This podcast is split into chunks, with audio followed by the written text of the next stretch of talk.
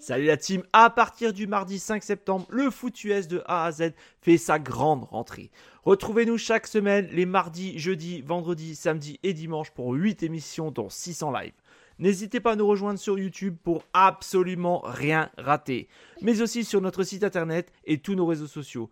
Et si vous êtes joueur, cette saison, la Ligue des parieurs fait son grand retour sur le site pronoentrami.fr, c'est gratuit toute l'équipe et moi-même, on vous souhaite une excellente saison 2023. Salut la team et bienvenue dans ce nouvel épisode du Micro Libre. Après trois petites semaines de repos, si j'ose dire, il est temps de rebrancher les micros et de partir jusqu'à début mai.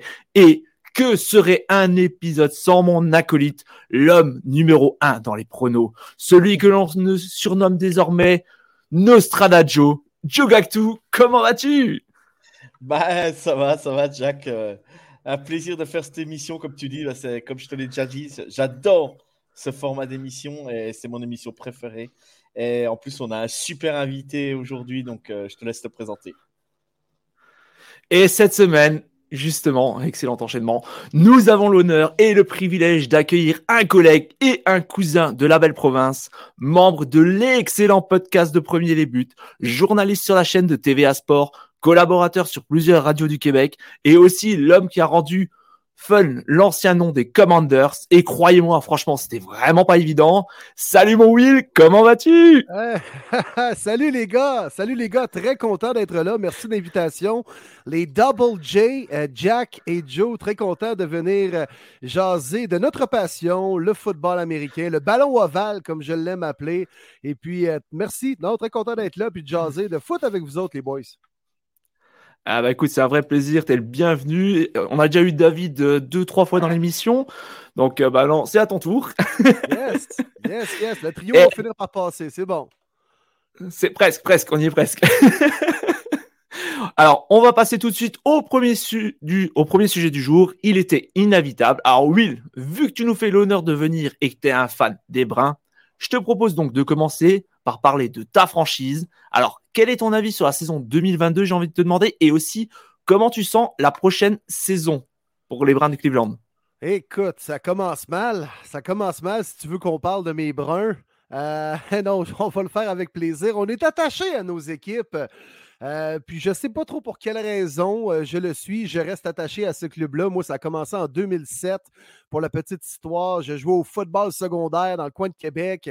Et là, j'étais un tackle, un bloqueur. Et là, les Browns repêchent un tackle, un bloqueur au troisième rang, Joe Thomas. Et cette année-là, les Browns terminent avec une fiche de 10-6. Derek Anderson est le carrière, Brennan Edwards le receveur.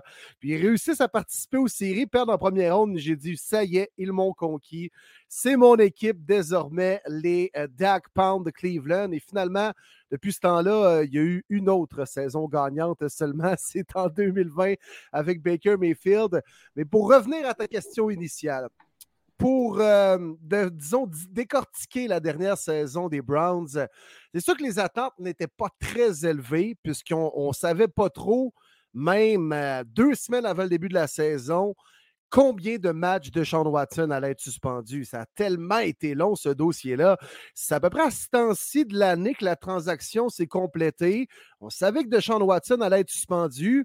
Ça a traîné en longueur. Il y a finalement eu un genre de tribunal euh, privé qui a déterminé qu'il devait copier de six matchs de suspension. La NFL est allée en appel et finalement, ça a été euh, monté à 12. Donc là, éventuellement, les Browns débutaient la saison avec un deuxième carrière, puis même, on ne savait pas trop comment ça allait se passer. Euh, mon, mes hommages à Jacoby Brissett qui a fait un très bon travail. Puis les Browns, je pense, cette année, il y a plusieurs matchs en début de saison qu'ils auraient dû gagner, qu'ils ont échappé, entre autres contre les Jets, contre les Falcons, des matchs perdus par trois ou quatre points. Tu sais, des fois, la ligne est mince entre une victoire et une défaite, mais tu, tu commences la semaine, tu as un W ou un L dans la NFL. Il n'y a pas de petits points bonus. C'est une victoire ou une défaite. Alors, 7-10, Deshaun Watson n'a pas démontré grand-chose de bien positif. On va lui donner un mulligan, comme on dit dans le golf. Cette année, il pourra avoir une vraie saison avec un vrai camp d'entraînement. Il aura la chance de s'entraîner avec Amari Cooper et compagnie, Nick Chubb, et arriver prêt là, vraiment pour installer le système offensif des Browns et de Kevin Stefanski. Alors, euh, je te dirais que l'année dernière, moi, je te catégorise une note d'environ 6 sur 10 pour les Browns, puis je pense qu'elle pourrait monter à 8 cette année si les joueurs clés de cette équipe-là sont capables de performer. Parce que quand on regarde le star power des Browns, sérieusement, il y a des joueurs élites à bien des positions, même des joueurs top 3 à leur position. Je parle de Nick Chubb, de Miles Garrett. il y a des choses intéressantes, mais il y a encore des trous.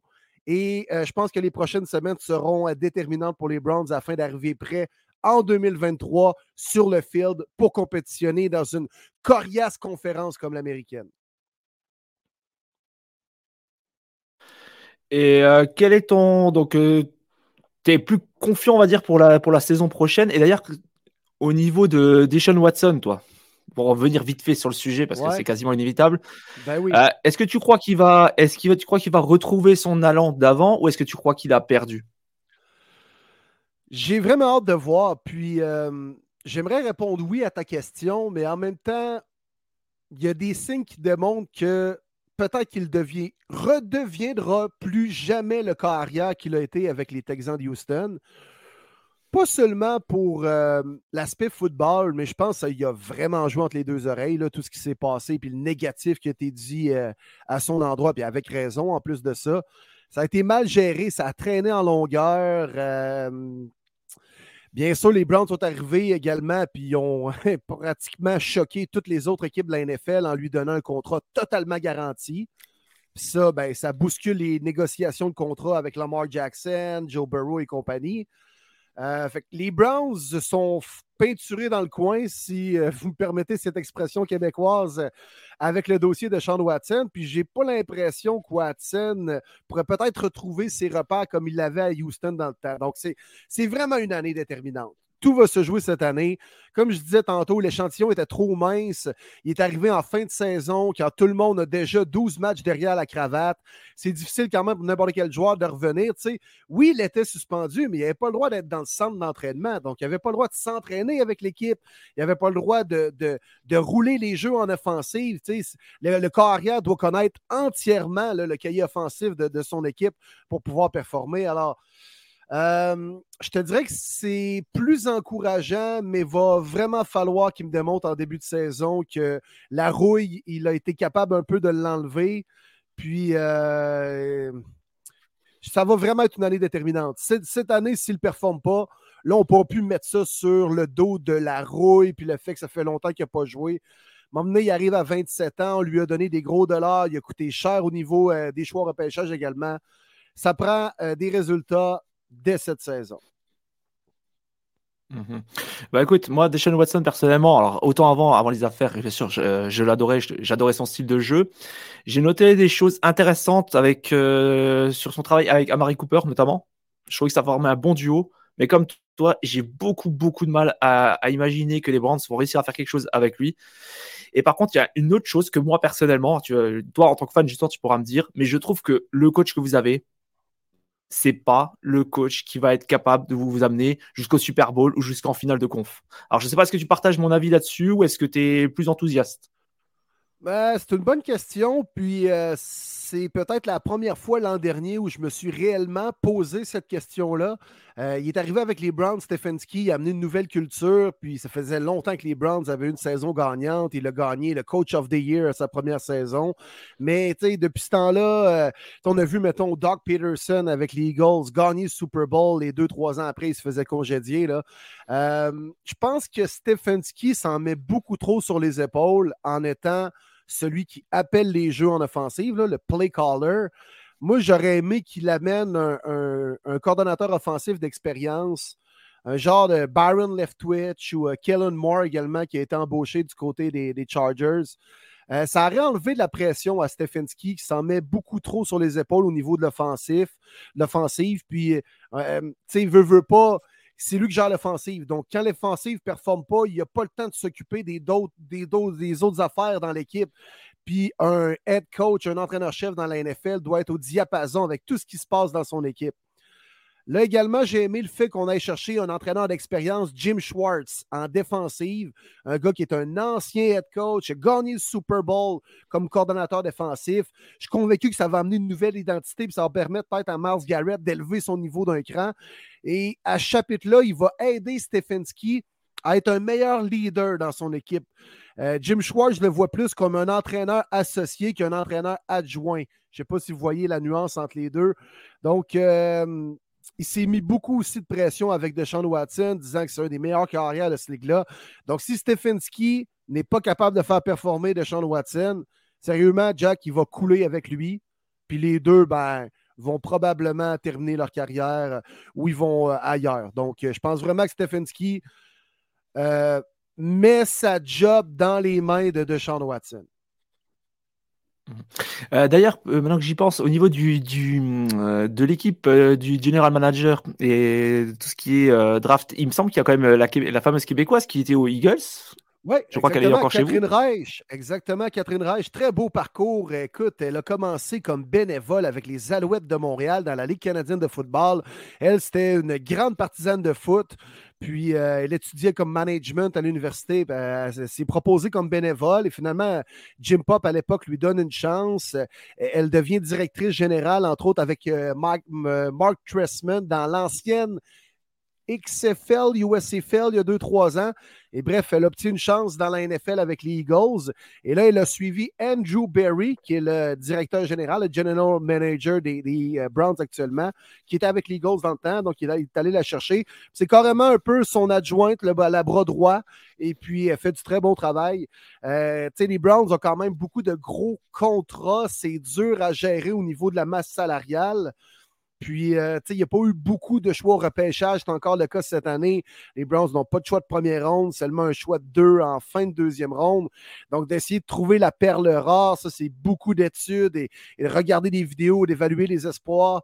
Et donc, elle fait un, grand travail. Euh, au niveau du management, je suis assez. Euh, je suis assez satisfait, je te dirais quand même. Dans les dernières années, il y a eu des bonnes sélections au repêchage.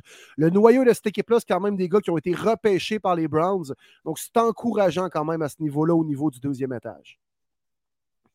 Et euh, toi, pour cette année, euh, par exemple, bah, notamment, donc, je pense que ça va plutôt passer par la free agency. Euh, est-ce que tu, sur quel joueur, quelle position, ou est-ce que c'est plutôt de l'attaque ou de la défense sur lequel tu penses que les Browns devaient se concentrer, selon toi? Au niveau de la défensive, assurément, il euh, faut aider Miles Garrett, il faut aider Denzel Ward, euh, qui, sont, qui, sont, qui sont seuls. Il y, a, il y, a, des bons joueurs dans la défensive des Browns, mais elle est vraiment pas bien euh, répartie. Puis il n'y a pas de profondeur également. Il y a une énorme lacune au niveau des defensive tackles. Les joueurs de la ligne défensive à l'intérieur. Euh, on se faisait courir d'en face. Puis Miles Garrett a bien beau être bon, mais si tu cours à huit verges à l'opposé de lui, il ne peut rien faire. Puis dans le centre, les deux gros bonhommes se faisaient reculer sur les secondaires. Donc, ça permettait toujours d'accorder des courses de 6-7 verges. Et là, tu arrives en situation rapidement deuxième et deux, deuxième et un. C'est difficile de faire, euh, trois, un three and out. Euh, donc, assurément, défensif, il va falloir amener des, ajustements de ce côté-là au niveau de la tertiaire, au niveau de la ligne défensive également. Judy Vion Clowney n'a pas répondu aux attentes il va falloir quand même lui trouver un remplaçant parce que, tu sais, TJ Watt devient menaçant quand il y a une pression de l'autre côté également. Euh, fait qu'il faut aider quelqu'un avec Miles Garrett. Il est bon, Miles Garrett, mais quand tu le doubles, tu le triples tout le temps, il ne peut pas faire des miracles. Donc, euh, ça va prendre beaucoup d'aide en défensive. Au niveau des receveurs de passe également, c'est assez maigre. J'aime beaucoup euh, Donovan Peoples-Jones. Je le trouve sous-estimé. Je pense que David Njoku va encore une fois élever son jeu d'un cran cette année puis peut-être s'affirmer par, parmi un des, des 5-6 euh, meilleurs tight ends de la NFL, selon moi. C'est un prototype athlétique. Euh, Nick Chubb. Le pain et le beurre des Browns, c'est le jeu au sol. Il faut retrouver cette identité-là. La ligne offensive, on dépense beaucoup d'argent sur les O-line, mais écoute, ils sont bons, ils rouvrent des trous, mais il faut que le jeu au sol soit performant. Ça va permettre à, à Watson d'avoir moins de pression, à Mary Cooper d'être plus libre dans ses tracés de passe, mais au niveau des ajustements, ça prend de l'aide en défensive. Euh, tiens, allez, autant faire du, football euh, fiction. Euh, Watson a joué avec Diop. Diop, normalement, les Cardinals veulent s'en débarrasser. Est-ce que tu croirais éventuellement à une éventuelle reconnexion des deux? Ou est-ce que c'est trop, au niveau masse salariale, ça serait trop impossible? Il y aurait une, quelques gymnastiques à faire au niveau de la masse salariale. Les Browns n'ont pas beaucoup de choix au repêchage, donc les Cards, clairement, vont, euh, vont vouloir avoir peut-être un choix de deux, un choix de trois conditionnel. Euh, c'est dans les scénarios possibles. Selon ce qu'on entend, les Browns n'auraient pas démontré énormément d'intérêt envers DeAndre Hopkins qui ouvertement est disponible. On s'entend, les Cards sont vraiment prêts à l'échanger. je te vois, Jack, avec un petit hoodie des Pats. Euh, je pense que les Pats sont bien intéressés à avoir DeAndre Hopkins. Euh, euh, le bon vieux Bill, il veut du star power, je pense. Puis il a appris dans les dernières années que Jacoby Meyers puis Devontae Parker, c'est pas la solution là, pour Mac Jones. fait c'est clair que ça pourrait. Je, trouve que c'est trop facile. Peut-être qu'un gars comme Mike Evans, qui va coûter moins cher que DeAndre Hopkins, pourrait être plus utile pour les Browns. Donc, je pense pas que ça va arriver DeAndre Hopkins avec les Browns. Puis mon choix, c'est les Pats, comme je te disais précédemment. Ah, très bon choix, très bon choix, mais j'y crois pas trop, j'y crois pas trop. je vais quand même dire, Joe, on t'entend pas trop, vas-y, dis-nous voir un peu. Toi, ton avis sur les Browns Non, non, mais euh, vas-y, vas-y. Je vous laissais parler, euh, je vous laissais parler. Donc, euh, oui, il le sait pas, mais je suis un grand fan de Clemson. Donc voilà, je suis la NCAA et fan de Clemson et j'ai le compte Twitter Clemson France. voilà, donc je connais très bien Deshaun Watson. J'étais, pour, voilà, je vais pas mentir, j'étais un grand fan de lui à l'époque. Euh, euh, il a fait remporter le titre et tout euh, à Clemson en 2016. Et, je ne peux pas croire, je mets l'aspect, maintenant l'aspect juridique, il est passé, voilà, c'est bon, on, ne va pas en parler pendant 10 ans. L'aspect juridique, je le mets, je le de côté. C'était évident que cette saison, pendant deux ans sans jouer, tu ne peux pas arriver, ça serait trop facile d'arriver en NFL, je reste deux ans sur la touche et demain, euh, alors, et demain, je suis l'un des meilleurs euh, quarterbacks de la NFL. Ce n'est pas possible, ce n'est pas concevable. Sinon, aujourd'hui, euh, je dis une bêtise, mais Mahomes, il s'arrête deux ans et puis il reprend dans deux ans et puis ça sera un génie. Mais non, ça marche pas comme ça. La NFL, c'est rapide, ça a du rythme. c'est pas la XFL, voilà, c'est voilà, il faut il faut avoir une intensité et c'est vrai que ben voilà, il s'est pas entraîné, il s'est pas il s'est peu entraîné, il s'est pas entraîné avec le groupe pendant deux ans, tu étais sur la touche. Euh, bah, pour ces conneries, hein, euh, voilà, c'est mérité, point. Par contre, derrière, tu ne peux pas arriver en NFL et croire que tu vas tout péter. Et la preuve, on a vu clairement, et c'est ce que tu disais, oui, il a manqué totalement de rythme. Il n'était pas dans le rythme, il était à contre-temps. Euh, tu, ne, tu, ne, reconnaissais pas le de Watson qui était électrisant, qui était, qui, était, qui était flamboyant et qui, qui avait un, un, sens du jeu que beaucoup de quarterbacks n'ont pas en NFL. Parce que c'est le mec qui va aussi à l'instinct et par moment, ben, quand il faut y aller puis euh, prolonger le jeu et puis y aller à l'instinct, ben, le mec, euh, c'était, faut dire ce qu'il était. Hein. Il faisait partie des cinq meilleurs QB de la ligue. Hein. C'était pas pour rien quand même à une époque. Donc, moi, je crois encore en lui. C'est pas un quarterback qui est vieux. C'est pas, c'est pas un Russell Wilson euh, ou, ou, ou, comme il y avait Ben Roethlisberger à une époque ou Aaron Rodgers. Voilà, c'est, c'est un quarterback encore jeune. Il a 27 ans. Euh, moi, je crois encore en lui. Je pense qu'il peut faire encore euh, des belles choses en NFL. Euh, va falloir, va falloir de toute façon qu'il travaille. Je pense que quand il était à Clemson, on ne pouvait pas dire que c'était pas un travailleur. C'était un mec qui bossait. Il bossait énormément quand je l'ai connu. Et je pense que ben là, pendant l'intersaison, ben, il, va se, il va se mettre pour bosser. Il va bosser. Et je pense que ben, ça va, on va revoir un autre Deshaun Watson en début de saison. Ça, j'en suis pratiquement clair. Et c'est vrai que dans mes points d'interrogation, euh, donc j'avais, ben, ben, vous avez un qui va partir, qui, qui, qui est free agency, si je ne me trompe pas, free agent. Ben, il y a Njoku, je l'ai mis en point d'interrogation parce que oui, lui, c'est vraiment l'avenir de la franchise. Euh, voilà, euh, c'est tout ce que tu as. Jadevon Clooney, ben là, par contre, ouais, ben, la point d'interrogation, vraiment, sa saison, elle est manquée. Donc, à voir, à voir s'il est capable de venir au niveau. Et puis derrière, ben, Cooper et People Jones, c'est un peu les seuls receveurs qu'il y a. Mais en effet, People Jones, j'aurais pas cru le voir à un tel niveau. Je me dis, voilà, il y a des free agents qui sont peut-être pas trop chers, on va dire pas style à DeAndre Hopkins, mais qui peuvent être là dispo. Euh, voilà. Euh, moi, je dis une bêtise. Hein, on l'avait, on l'avait à Kansas City. S'il ne revient pas à Kansas City, un Juju, tu vas pas, tu vas pas le payer une fortune, quoi. Mhm, donc, mhm. Euh, donc, même s'il a gagné le Super Bowl, c'est pas un gars qui va, qui va coûter hyper cher. Donc, oui, les free agents, peut-être qu'il va revenir sans doute à Kansas City, mais, voilà, c'est des joueurs qui peuvent t'apporter dans le roster. Euh, oui, ça ne pas des mecs qui vont te faire. Euh, ils ne feront pas 1800 yards dans la saison, mais par contre, tu peux être sûr que quand tu, vas lui donner le ballon, ben, ça va être catché, ça va être propre, ça va gagner des yards. Et, euh, je pense que c'est ce qu'il faut à Deshaun Watson avec un bon tight end et tout ça. Et moi, par contre, ce qui est clairement pour la draft des, des Browns, moi, je trouve qu'il est important, et on l'a vu à ce Super Bowl avec Kansas City, il faut des vrais linebackers. Et il faut des linebackers qui savent, qui savent plaquer des gens. Et on a vu, euh, on a vu à Kansas City euh, pendant le Super Bowl. Bon, alors le terrain a aidé aussi. Voilà, il y a des trucs qui, on ne va pas en reparler. Mais on voit que si tu n'as pas une, euh, as une bonne ligne, mais si tu n'as pas les linebackers derrière solides, parce qu'à Kansas City, on ne peut pas dire que c'est les, les safety ou les cornerbacks qui sont au top niveau. C'est vraiment les linebackers. Euh, quand tu prends le trio de linebackers qu'on a, le petit Léo Chenal, euh, moi, je l'avais mis quand on avait drafté, je l'avais mis sur notre WhatsApp. J'avais dit celui-là, vous allez voir, les gars, c'est une pépite. Laissez-le grandir, vous allez voir, il va vous faire. Il fera peut-être pas un bon début de saison, mais vous allez voir, c'est un bon. Puis Nick Bolton derrière, c'est et, Sneed, c'est des joueurs, c'est des joueurs assez incroyables. Et du coup, je pense que voilà, la, la ligne, la ligne défensive est bonne euh, chez les Browns.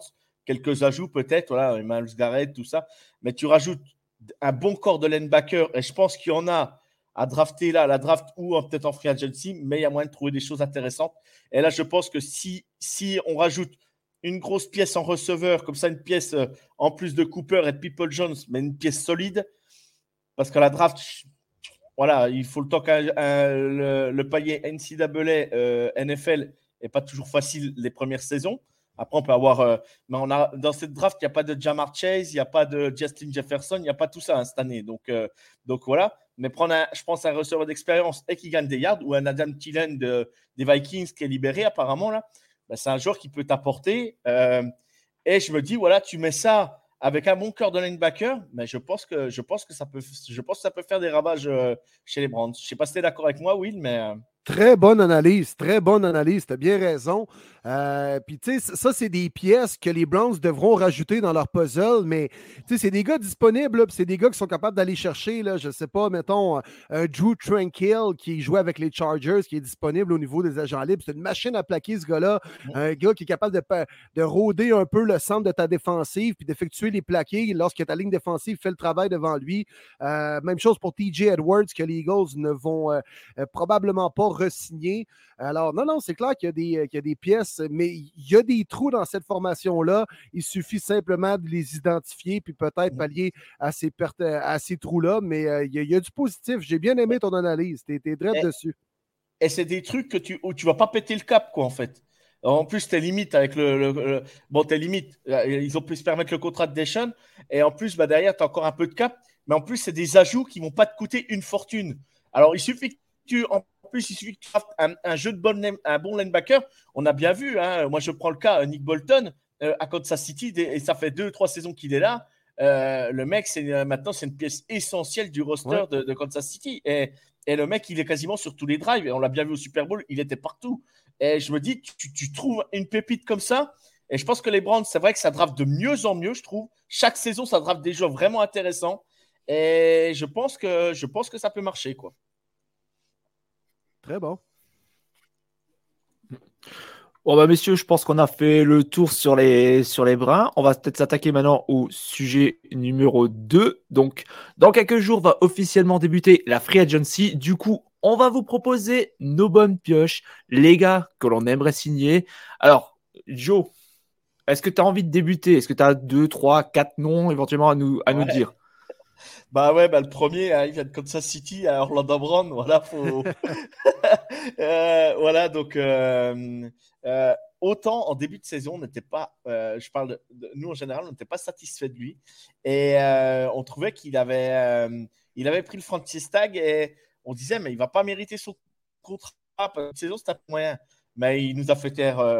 voilà, dès que, dès que la saison a commencé à compter, milieu de saison après, après la après la, bye week, eh ben, on a vu un autre Orlando Brown et il est monté en pression. Et, euh, voilà, l'équipe qui va le récupérer, j'espère que ça sera Kansas City. Mais l'équipe qui va le récupérer, oui, il va falloir le payer.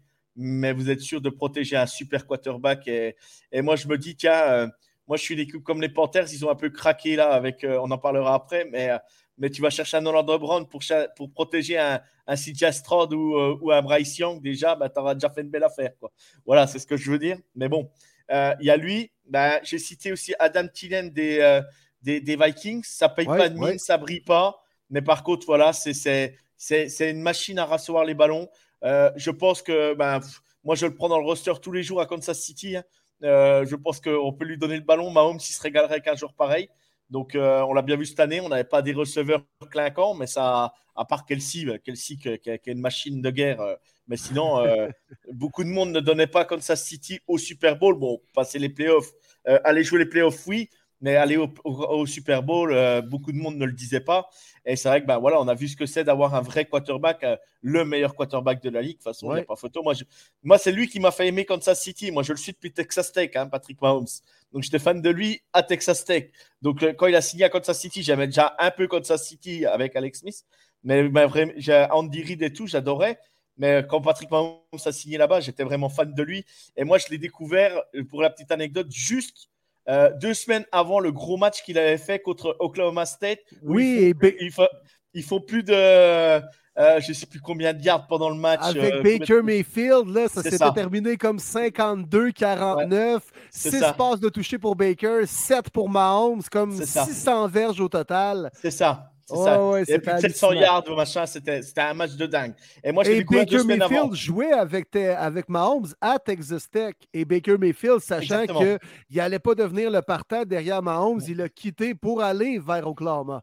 E, exactement, exactement. Et du coup, ben, moi, je l'ai découvert deux semaines avant, avant ça. Et je le vois deux semaines après jouer contre Oklahoma State. Je dis, ce quarterback qui me fait rêver. Et je l'ai toujours suivi depuis là. Donc euh, voilà, ça a été incroyable. Donc, donc euh, voilà, j'ai dit pour remettre. Euh, euh, recentrer le débat. Donc, Adam Tillen. J'ai Jesse Bate aussi, le safety de, de, Ça doit être Cincinnati, si je ne me trompe pas, des Bengals. C'est un joueur qui peut être intéressant. Euh, Jordan Poyer des Bills. C'est un joueur qui va coûter cher, mais par contre, c'est un joueur, euh, pareil, un safety qui va. Qui, qui, est vraiment fort, très très fort. Quoi. Mais je ne sais pas où il va aller, mais je pense que la franchise qui va le prendre, c'est c'est pas le jackpot, mais voilà, vous êtes sûr d'avoir un safety numéro un.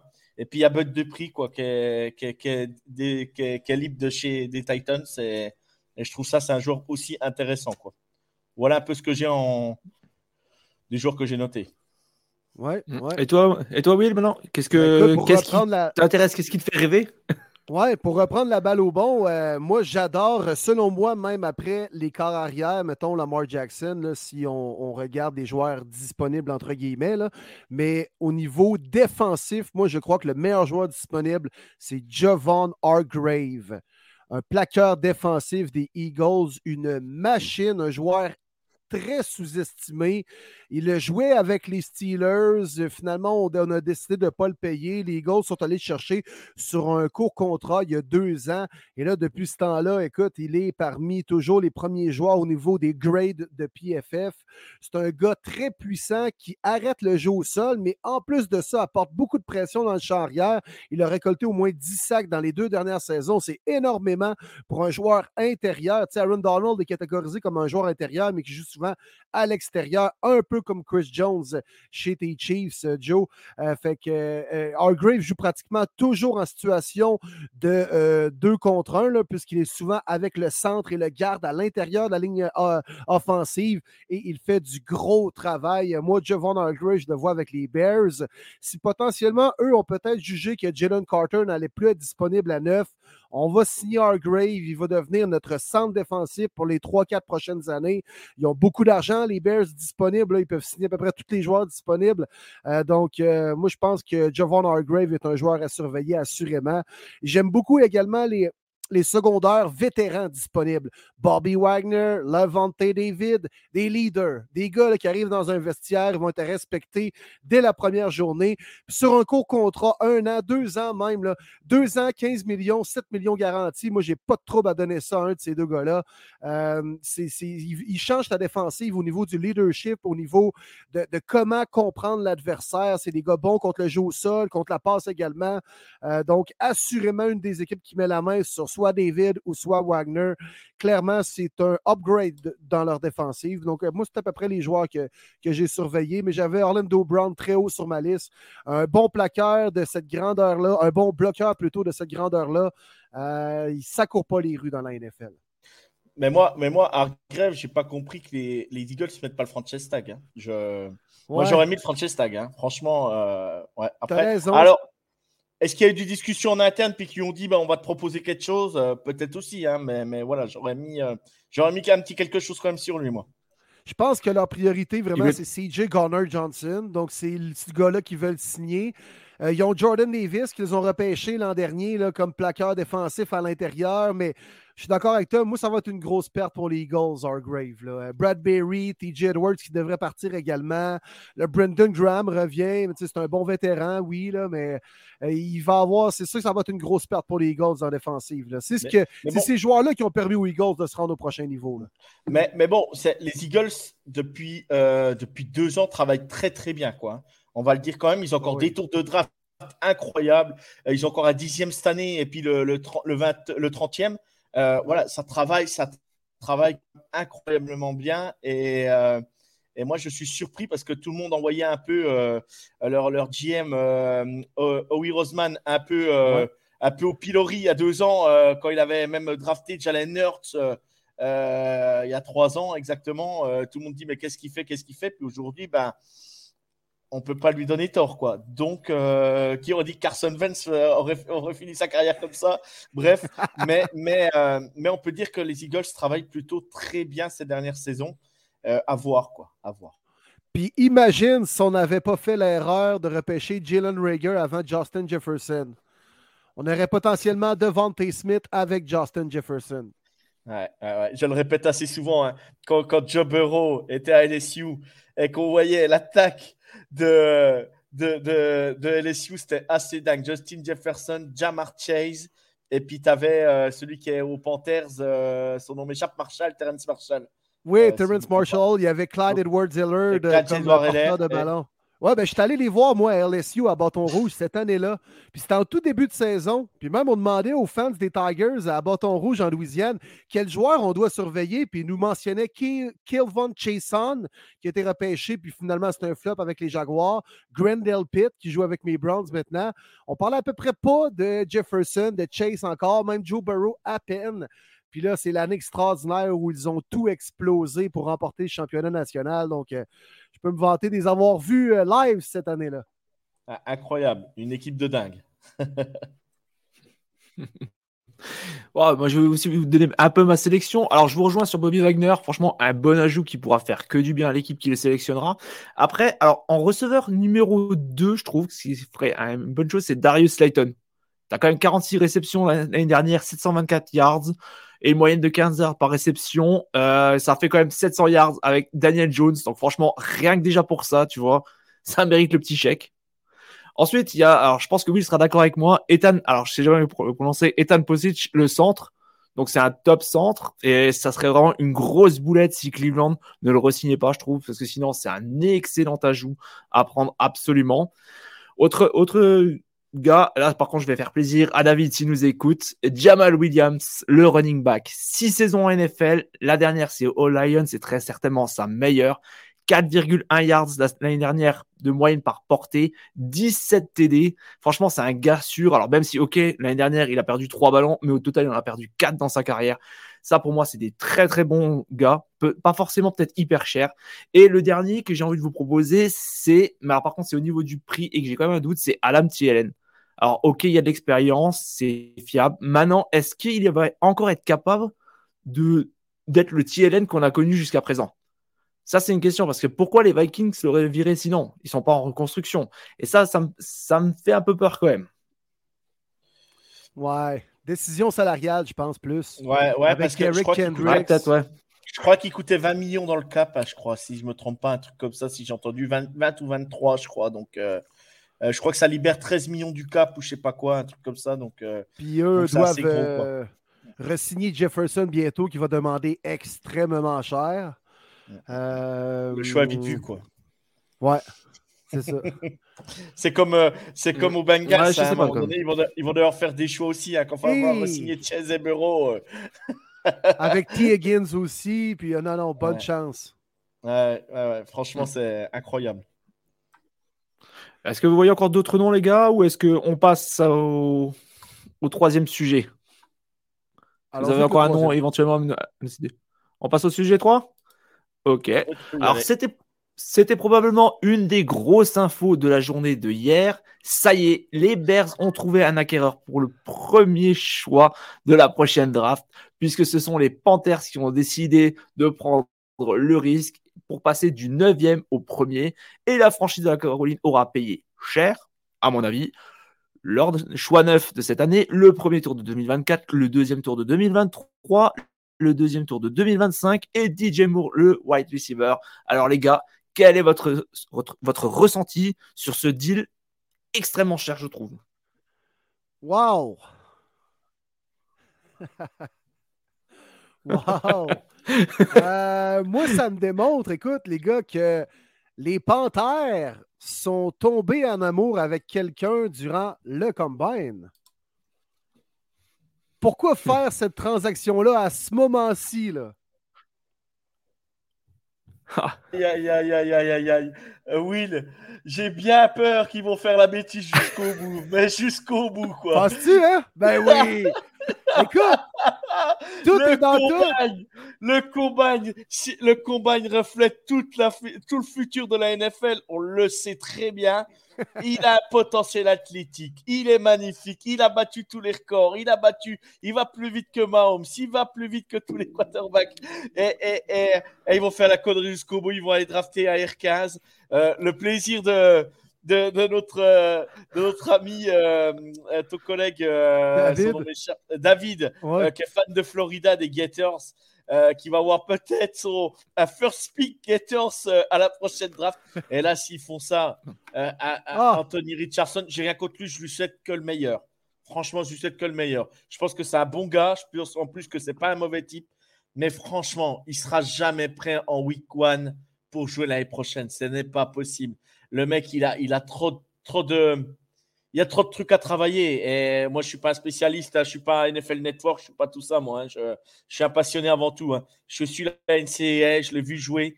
Ah oui, il y a des highlights. Le premier match, quand il se retourne et puis qu'il lance le ballon, bah oui, ça fait des highlights. C'est magnifique. Ce qu'il a fait, c'était splendide. Mais franchement.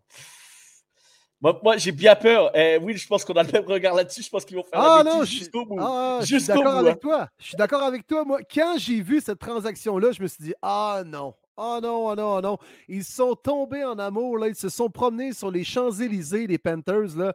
Ils ont trouvé là, ah, la belle demoiselle, puis ils ont dit Elle, je vais la marier. C'est carrément ça qui est arrivé. Puis on dit là, ça coûtera ce que ça coûtera, mais je vais la marier. Euh, écoute, on le compare à Ken Newton. Ken Newton a été repêché par qui premier au total? Ben, il était, euh, il hein? repêché. Les Panthers. Les Panthers. Par les ben Panthers. exactement. On, me compare. On me, des fois, je me, je me fâche un peu sur Twitter. Ben, du moins, je me fâche pas parce que je me fâche jamais. Mais je, je suis assez, euh, assez dubitatif sur ça.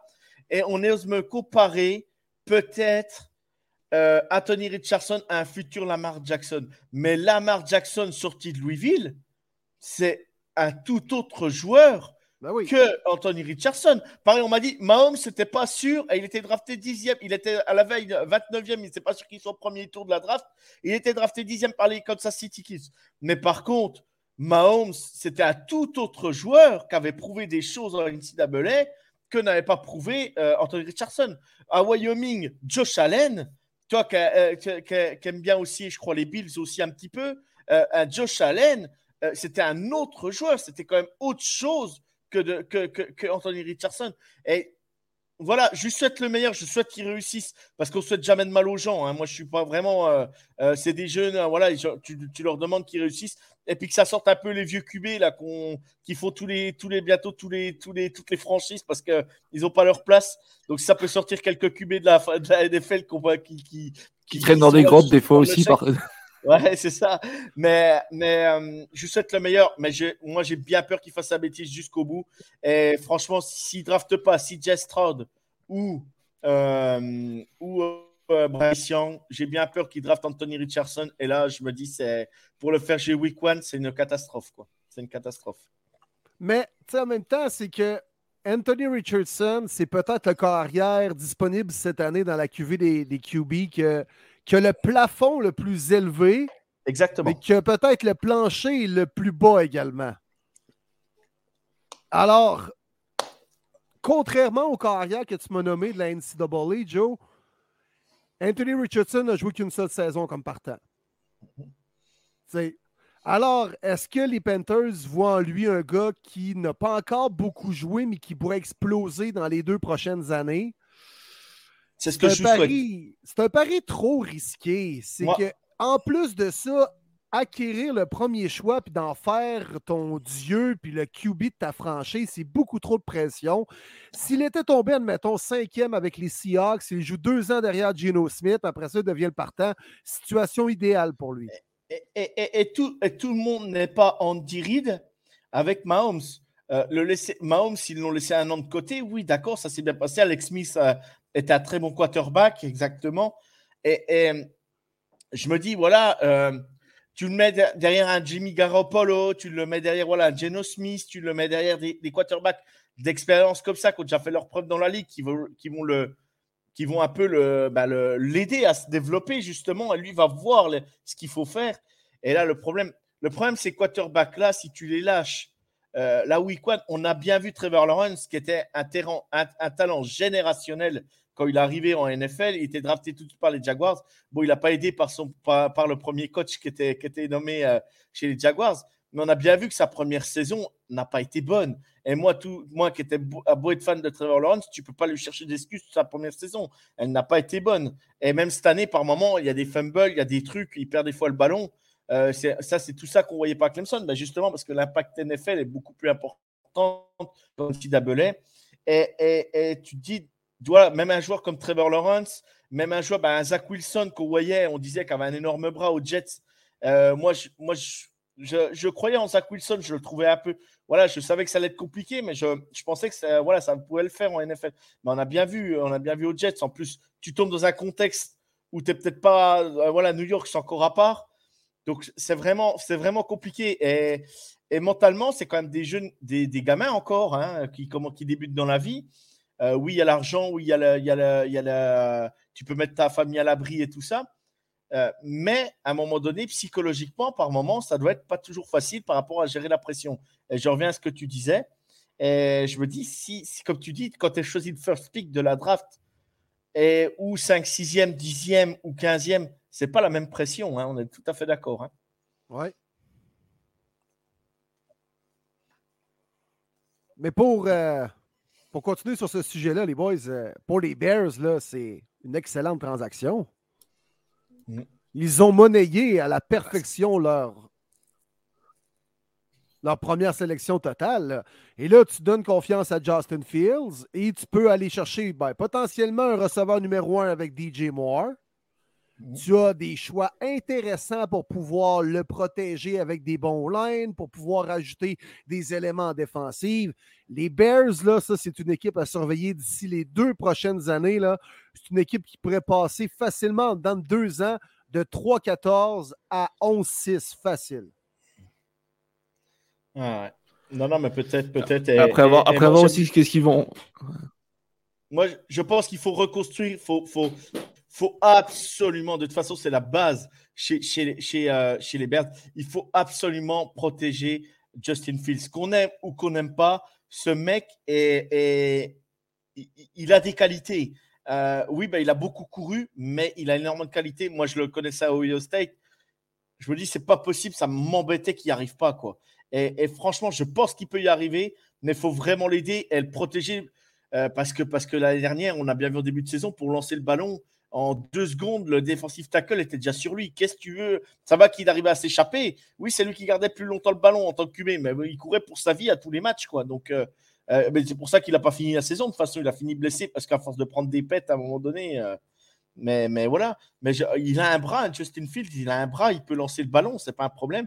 Mais tout simplement, il faut lui donner confiance et qu'il soit derrière une ligne. Et on, a bien, on voit bien de façon tout quarterback expérimenté, quand tu as une bonne ligne devant toi, bah, tu es beaucoup plus à l'aise. Il n'y hein. a, pas, a pas de secret. Hein. On l'a vu même avec Mahomes, là, après l'échec au Super Bowl contre les Bucks, ils se sont dit on a un joyau comme carrière, mais on va le protéger, Calvaire. Donc, on a payé pour aller chercher des O-line pour le protéger. Mm. Bah exactement, on l'a bien vu au Super Bowl. Hein. Il s'est fait, il s'est fait carrément, il a couru pour sa vie. Bon, dans la, la O-line des Kiss à ce moment-là, il y a eu quand même beaucoup de monde qui a été blessé, donc du coup, bah, il y a ça aussi dans le contexte. Mais on est, on est d'accord Bon, là, c'est un calvaire à vivre pour, euh, Mahomes, quoi, hein, parce que c'était, il a couru tout le match pour sa vie, quoi. Donc, à un moment donné, n'importe quel quarterback qui court pour sa vie euh, ne peut pas lancer le ballon dans les bonnes conditions. Vas-y, Jack. Ah, désolé, j'ai eu, un j'ai eu un petit lag. Alors, euh, concernant les Bears, moi, personnellement, hmm, alors, niveau coach, j'ai envie d'y croire. Niveau quarterback, est-ce que Justin Fields est un quarterback numéro 1 Pour moi, j'ai de très, très gros doutes là-dessus.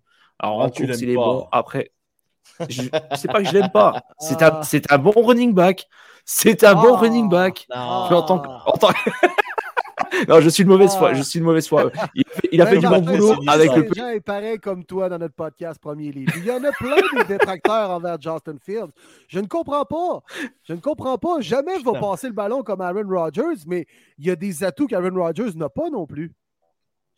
Bah déjà, il, il, met pas. Je suis d'accord.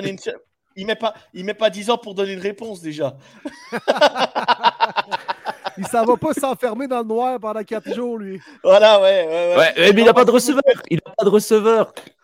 Il n'y a, pas de receveur. À Chicago, c'est quand, quand, la, quand la dernière année que Chicago a fait quelque chose de potable? C'était quoi, en 2006, le Super Bowl? Ah, écoute, le dernier bon receveur qu'il y a eu là, là euh, peut-être Allen Robinson, un an? Ouais, ouais, ouais, ouais, je crois, une ou deux années, puis il y avait encore euh, l'autre running, quoi. Mais euh, Chicago, il y a, Chicago, il y a beaucoup, il y a beaucoup de choses à reconstruire. Maintenant, à voir comment ils vont, comment ils vont drafter. Justement, euh, faut moi au niveau du coaching, j'ai envie, j'ai envie d'y croire. au niveau du coaching, j'ai envie d'y croire. Mais euh, pour le, je, je, demande à voir Justin Fields. Je veux, je veux voir une, une nouvelle année. Qu'est-ce que ça va donner avec des receveurs? Moi, qui t'a fait, qui t'a fait là, tu vois. Vas-y, Joe. Euh, qui t'a fait là, tu, tu, peux, tu peux, tu peux reculer même là pour aller chercher des joueurs. Tu vas chercher, ils, reprennent des pics supplémentaires au premier tour. Euh, j'ai une bêtise pour des équipes qui veulent monter. Ils vont chercher un Peter Skoronski là, de Northwestern qui va protéger, euh, qui va protéger euh, donc Justin Fields. ensuite, eh ben, tu vas drafter, j'ai une bêtise, un, un Johnson ou un Jackson Smith ben qui, joue avec, qui joue avec lui, qui, a joué avec lui une saison, je crois, ou qui est arrivé juste avant qu'il qu parte à la draft. Mais c'est un, un, joueur de Ohio State, donc il sait très bien euh, il sait très bien euh, comment s'adapter.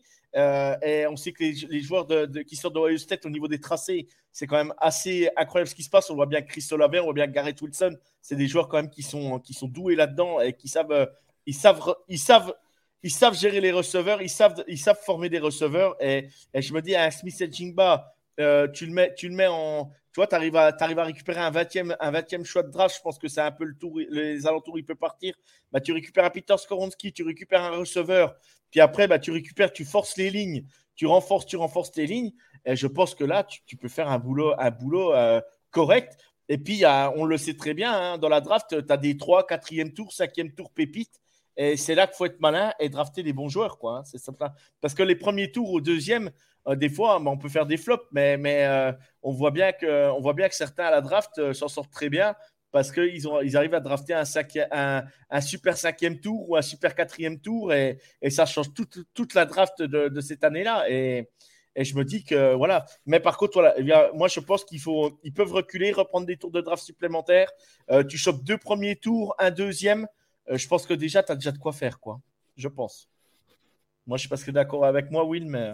Ah, bien d'accord avec toi. Écoute, je suis en train de regarder. Euh, les Bears ont 1, 2, 3, 4, 5, 6, 7, 8, 9, 10, 11. Ils ont 11 choix là, au prochain draft. 11 choix, dont 2 deuxième round, à 4 dans le top 100 quatre euh, choix dans le top 100. Donc, ils ont vraiment les pièces, ils ont l'argent et ils ont les choix repêchage pour rebâtir leur équipe complètement. Là, mais après ça, comme tu dis, Joe, c'est de trouver les pépites d'or, de bien évaluer tes joueurs, de bien les drafter. Ben, c'est bien beau avoir des choix repêchage. Qu'est-ce que tu en fais avec? Ça, par la suite, c'est l'avenir qui nous le dit. Mais les Bears ont tout en place pour rebâtir cette franchise-là. D'autant plus qu'eux n'ont pas le problème de d'autres franchises dans la même situation. C'est qu'ils ont déjà leur carrière. Et moi, je crois en Justin Fields. Je pense que Justin Fields, en étant bien entouré, il y a vraiment quelque chose à faire avec ce gars-là. j'ai besoin encore d'une année pour voir, pour, me dire en tout cas là-dessus. Sur Justin Fields, j'ai besoin encore d'une saison pour être sûr si c'est une brelle ou est-ce que c'est un quarterback numéro 1. Voilà, je, demande encore à voir. J'ai besoin d'une saison encore. Je te dis, euh, redonne-lui des, euh, donne des receveurs qu'il avait euh, à NCAA à Ohio State. Oui, c'était à Ohio State qu'il était lui. Hein me trompe pas. Hein, oui, oui. Et, donne-lui, donne-lui euh, voilà, un Smith Jingba qui sait faire qui ouvrir les tracés. Un Chris Olave, c'est une pépite. À Garrett Wilson, on a bien vu cette année, c'est des pépites. Euh, tu mets un Smith Jingba, je pense que tu as moyen de faire quelque chose s'il ne se blesse pas. Et, et je, euh, moi, je. Et puis, comme dit Will, ils ont du cap. Alors, en plus, si tu draftes bien et que tu amènes des ajouts, bah, style, tu casses un tirelire pour un Orlando Brown, il n'y a pas de problème. Hein. On, on, peut y aller. Et, raison. Et puis là, bah, Justin Field, euh, un bon à gauche, un bon à droite. Tu mets un rookie à droite, et puis là, euh, tu arrives à drafter euh, peut-être un bon centre. on a bien vu à Kansas City, à Creedon Frey, ça a changé toute la ligne. Hein. Exact. à un moment donné, et c'était pas. Bon, il a du premier tour, il, a chuté. Et ben, Kansas City l'a pris, et on a bien vu ce que ça fait. Un, super centre. Déjà, c'est la base. À Jason Kelsey, personne ne croyait en lui. Eh le mec drafté, je crois, cinquième tour. Et ben, un, un vrai centre, ça te change ta ligne. Quoi qu'il arrive, un vrai centre, ça te change ta ligne. Il n'y a pas photo. Non, c'est le capitaine de la ligne offensive. C'est ah lui ben. qui gère. C'est le capitaine, c'est le pilote. C'est le pilote. C'est le cerveau. C'est le cerveau de la ligne offensive, pour moi. voilà. Tout à fait. Tu as bien raison. Puis moi, petite prédiction, je suis convaincu que soit Mike McGlinchey ou Orlando Brown vont signer avec les, euh, les Bears. Un des deux, j'en suis convaincu. Mais il y a un projet, hein? Il y a un super projet à monter, hein? Watch out les oursons. Les oursons vont être à watcher dans les prochaines années. Oh là là là. Puis en plus, Aaron Rodgers qui va partir des Packers. Les Packers, on verra, on verra bien. On verra bien.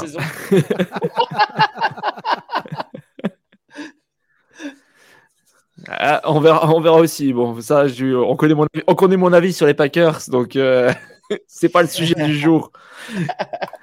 D'ailleurs, en sujet, je pense qu'on va passer maintenant au sujet numéro 4. Donc, on a parlé de draft, on a parlé de free agency, on a parlé des Browns. Maintenant, on va parler du franchise tag. Les franchises avaient jusqu'à mardi pour taguer un de leurs joueurs. Et cette année, seulement six équipes ont pris cette décision. On a les Ravens avec Lamar Jackson, on a Dallas avec Tony Pollard, les Jags qui ont tagué Evan Ingram, les Raiders, Josh Jacobs, les Giants l'ont placé sur Saquon Barkley et les Commanders ont décidé de taguer Darren Payne. Alors, à savoir que dans les six cas, les franchises ont décidé de faire le choix du tag non exclusif. Alors, les gars, j'aimerais que vous me disiez, selon vous, vite fait, est-ce que la bonne affaire est pour le joueur, pour la franchise, ou est-ce que tout le monde est gagnant ou perdant? Hmm. Est-ce que vous voulez que je vous donne les noms à la rigueur au fur et à mesure? Ouais, ben, tu veux dire des, des joueurs qui ont été tags? Ok. Alors, on va, on va commencer par Lamar Jackson. Alors, qui est gagnant dans l'histoire? Ben, ça, euh, jusqu'à présent, c'est une situation win-win, autant pour les Ravens que pour Lamar Jackson. Puisque Lamar Jackson a quand même l'opportunité d'aller sonder l'intérêt des autres équipes, aller faire du magasinage, se présenter au centre d'achat, puis d'aller magasiner des sacoches, puis des manteaux de fourrure. C'est ça qu'il s'en va faire. Mais il va peut-être se rendre compte également que les manteaux de fourrure ne sont pas si alléchants que ça. Et le gazon n'est pas nécessairement toujours plus vert chez le voisin. Et même à ça, moi, je ne suis pas convaincu que euh, les, euh, les Ravens écartent complètement l'option de recevoir les deux choix de compensation de première ronde en retour de Lamar Jackson. Moi, je pense qu'eux seraient très confortables de faire OK, on va prendre vos deux premiers choix puis on passe à un prochain appel.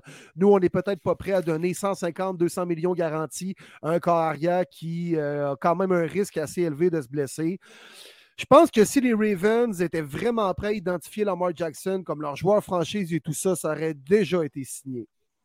Mais en même temps, je pense encore que Lamar Jackson va revenir avec les Ravens parce que de ce qu'on entend présentement, il n'y a pas beaucoup d'équipes qui est prêt à lui garrocher un 200 millions garanti comme de Sean Watson, d'en faire vraiment à ton carrière. Est-ce que Lamar Jackson a connu peut-être ses meilleures saisons à 20, 22, 23, 24 ans? Peut-être. Euh, c'est clair que c'est un carrière top 8 dans la NFL présentement. J'ai aucun doute là-dessus. Mais euh, je pense encore qu'il va revenir avec les Ravens. Mais dans ce cas-ci, c'est une situation win-win autant pour les Ravens que pour Lamar. Hmm. Moi, écoute, personnellement, j'ai envie de te dire, euh, dans le, pour le cas Lamar Jackson, je trouve que c'est les Ravens qui sont les, gagnants là-dessus. Pourquoi? Bah, Justement, Lamar va absolument un gros contrat. Il va s'apercevoir que bah, finalement, peu de monde peut-être est prêt à lui donner ce gros contrat. Du coup, les Ravens vont l'avoir à un prix abordable. Et ça va peut-être lui mettre aussi du plomb dans la tête, parce que pour moi, personnellement, c'est beaucoup trop cher ce qu'il ce demande, enfin approximativement ce qu'il demande. Pour moi, c'est plutôt win pour les Ravens dans ce cas-là. Et toi, Joe, qu'est-ce que tu en penses sur le cas Lamar Jackson? Ah ben moi, euh, moi je pense que je pense que les Ravens se sont donné l'opportunité d'être gagnants, quoi qu'il arrive. Parce que s'ils récupèrent les deux choix de draft, ils sont gagnants. Si Lamar reste, bah, euh, voilà, il reste encore cette saison et puis, euh, et puis après on verra quoi. Et, je me dis que je me dis voilà, les Ravens sont gagnants. Par contre, moi, je n'arrive pas à croire, euh, je n'arrive pas à croire que les franchises qui ont toutes publié, qui ont toutes dit quelque chose, ça nous intéresse pas, ça nous intéresse pas. J'ai du mal à croire que les Commanders ne soient pas intéressés. J'ai du mal à croire que même euh, les Falcons ne sont pas intéressés, les Bucks ne sont pas intéressés, euh, les Jets, euh, on ne sait pas, Ron Rodgers, il est capable de leur filer entre les mains au dernier moment. Les Jets, je, ne pense pas qu'ils ne soient pas non plus intéressés. voilà, les Texans, les Colts, les Colts, on ne peut pas me dire qu'ils ne sont pas intéressés par un cas, de un cas comme Lamar Jackson. Ce n'est pas possible. Ce n'est pas concevable. Alors, il est encore trop jeune. Il est encore trop jeune il y a une petite soupe en NFL pour dire, eh ben, on reste, euh, on se dit tous qu'on n'est pas intéressé pour faire un peu descendre le prix plancher, peut-être. Mais euh, qu'on me dise qu'on ne soit pas intéressé par Lamar Jackson, je n'y crois pas une seconde. Je n'y crois pas une seconde. Ce mec, il est comme il est. Il est, euh, il est pareil. voilà, il est comme il est. Les Titans, pour moi, tu, tu mets un Lamar Jackson chez les Titans avec deux super receveurs dont ils ont déjà euh, Burks, tu en rajoutes un, super receveur, soit la Free soit je ne sais pas, n'importe où. Mais eh, je ne peux pas concevoir que des équipes comme ça ne soient pas intéressées par Lamar Jackson. Ce mec, pour moi, euh, il ne faut pas oublier que c'est les Ravens, si ils gagnaient des matchs, c'est avec Lamar Jackson. Ils, ils, ont perdu des matchs ces deux dernières saisons. Ils ne sont pas en playoff ces deux dernières saisons parce que Lamar Jackson se blesse. Point final. Il n'y a pas de débat. C'est Lamar Jackson qui est le curseur euh, gagnant pour moi des Ravens. Et euh, on l'a bien vu ces deux dernières saisons. Euh, Lamar Jackson, c'est pas un joueur comme les autres, mais Lamar Jackson, c'est un quarterback en NFL, pas spécialement peut-être adapté à tout le monde, mais pour moi, c'est un quarterback et c'est un mec qui peut te changer le visage d'une franchise, j'en suis sûr et certain. Mais LG est victime présentement du fait que les équipes sont peut-être plus intéressées à repêcher un carrière recru qu'à mettre la main sur Lamar Jackson, qui a 26 ans, et là, tu devras lui donner au moins minimum 150 millions garantis. Alors, les équipes ont la réflexion à comme, ouais, si je suis capable de mettre la main sur soit Stroud, soit Young, soit Will Levis, soit peut-être même Richardson. J'ai un contrat recru pour au moins 3, 4, 5 ans, euh, puis je peux dépenser mon argent ailleurs. Je pense que Lamar Jackson serait beaucoup plus courtisé euh, à ce moment-ci l'an dernier parce qu'il y avait juste des gars comme Malik Willis disponibles comme carrière. Alors que cette année, dans la draft, il y en a des bons disponibles. Après, pour sa défense, pour Lamar Jackson, j'ai quand, même, quand même envie de dire un truc c'est que les Ravens, cette année, avaient quasiment personne en, tant que receveur. Quoi. Ah non, est clair. Il y avait qui? Il y avait le. il y avait personne. Il y avait, il y avait, il y avait le tight end. Euh, Marc Andrews. de première ronde là, de Minnesota. Euh, comment il s'appelle? C'est Andrews, non? Le tight end? Non, non, Mark Andrews, oui, non, mais le, le receveur de passe qui jouait pour euh, Minnesota. Il a été repêché en première ronde il y a deux ans. Là. Richard Bateman. Bateman, Bateman, cherchez le nom. Richard Bateman. mais il n'a pratiquement pas joué de l'année. Écoute, on est allé rechercher DeShaun Jackson avec, euh, pour une 600e fois là, qui, sort des boulamites là, pour jouer dans la NFL. Non, non, ça marche pas. C'est ça, regarde, on a vu là, comment Josh Allen a élevé son jeu d'un cran qu'on est allé chercher Stephon Diggs? On a vu Jill Leonard cette année avec A.J. Brown. Donnez des receveurs dignes de Snow à vos corps arrière. Lamar Jackson n'a personne à qui lancer le ballon. et le problème, oui, il n'est pas toujours précis, mais il est capable de lancer des ballons et il est, il est capable d'être meilleur que certains quarterbacks qui se disent euh, spécialistes de la RD, quoi. Et, et ça euh, va être vraiment à fond dans la euh, mais, mais, il est quand même capable de lancer des ballons. On l'a bien vu cette année, il a lancé 2-3 bombes en début de saison. C'est pas pour rien, quoi. Le mec, il en est capable. Je dis pas qu'il est capable de le faire euh, sur 3 passes, 10 passes de suite, mais il est capable de, donner des bons ballons. Mais faites-lui confiance et moi je suis sûr, euh, moi je suis persuadé qu'il sera, sera pour Ravens. Parce qu'il y a une franchise qui euh, qui pas ce qu'il voudra à la draft ou qui va choper peur. parce que là, bah, vu ce qu'ont fait les Panthers, et eh ben, du coup, ça, ça enlève. les Texans peuvent drafter un quarterback. et, puis, puis derrière, bah, c'est les Cardinals s'ils vont pas. Mais après, c'est euh, en 4, je ne sais plus qui c'est qui pique en 4. Euh, les Cards Les Colts. Les Colts, c'est quarterback aussi. Euh, il y n'y en a plus après. Hein, c'est, après, ça va vite. donc, il y, y, a bien un moment donné.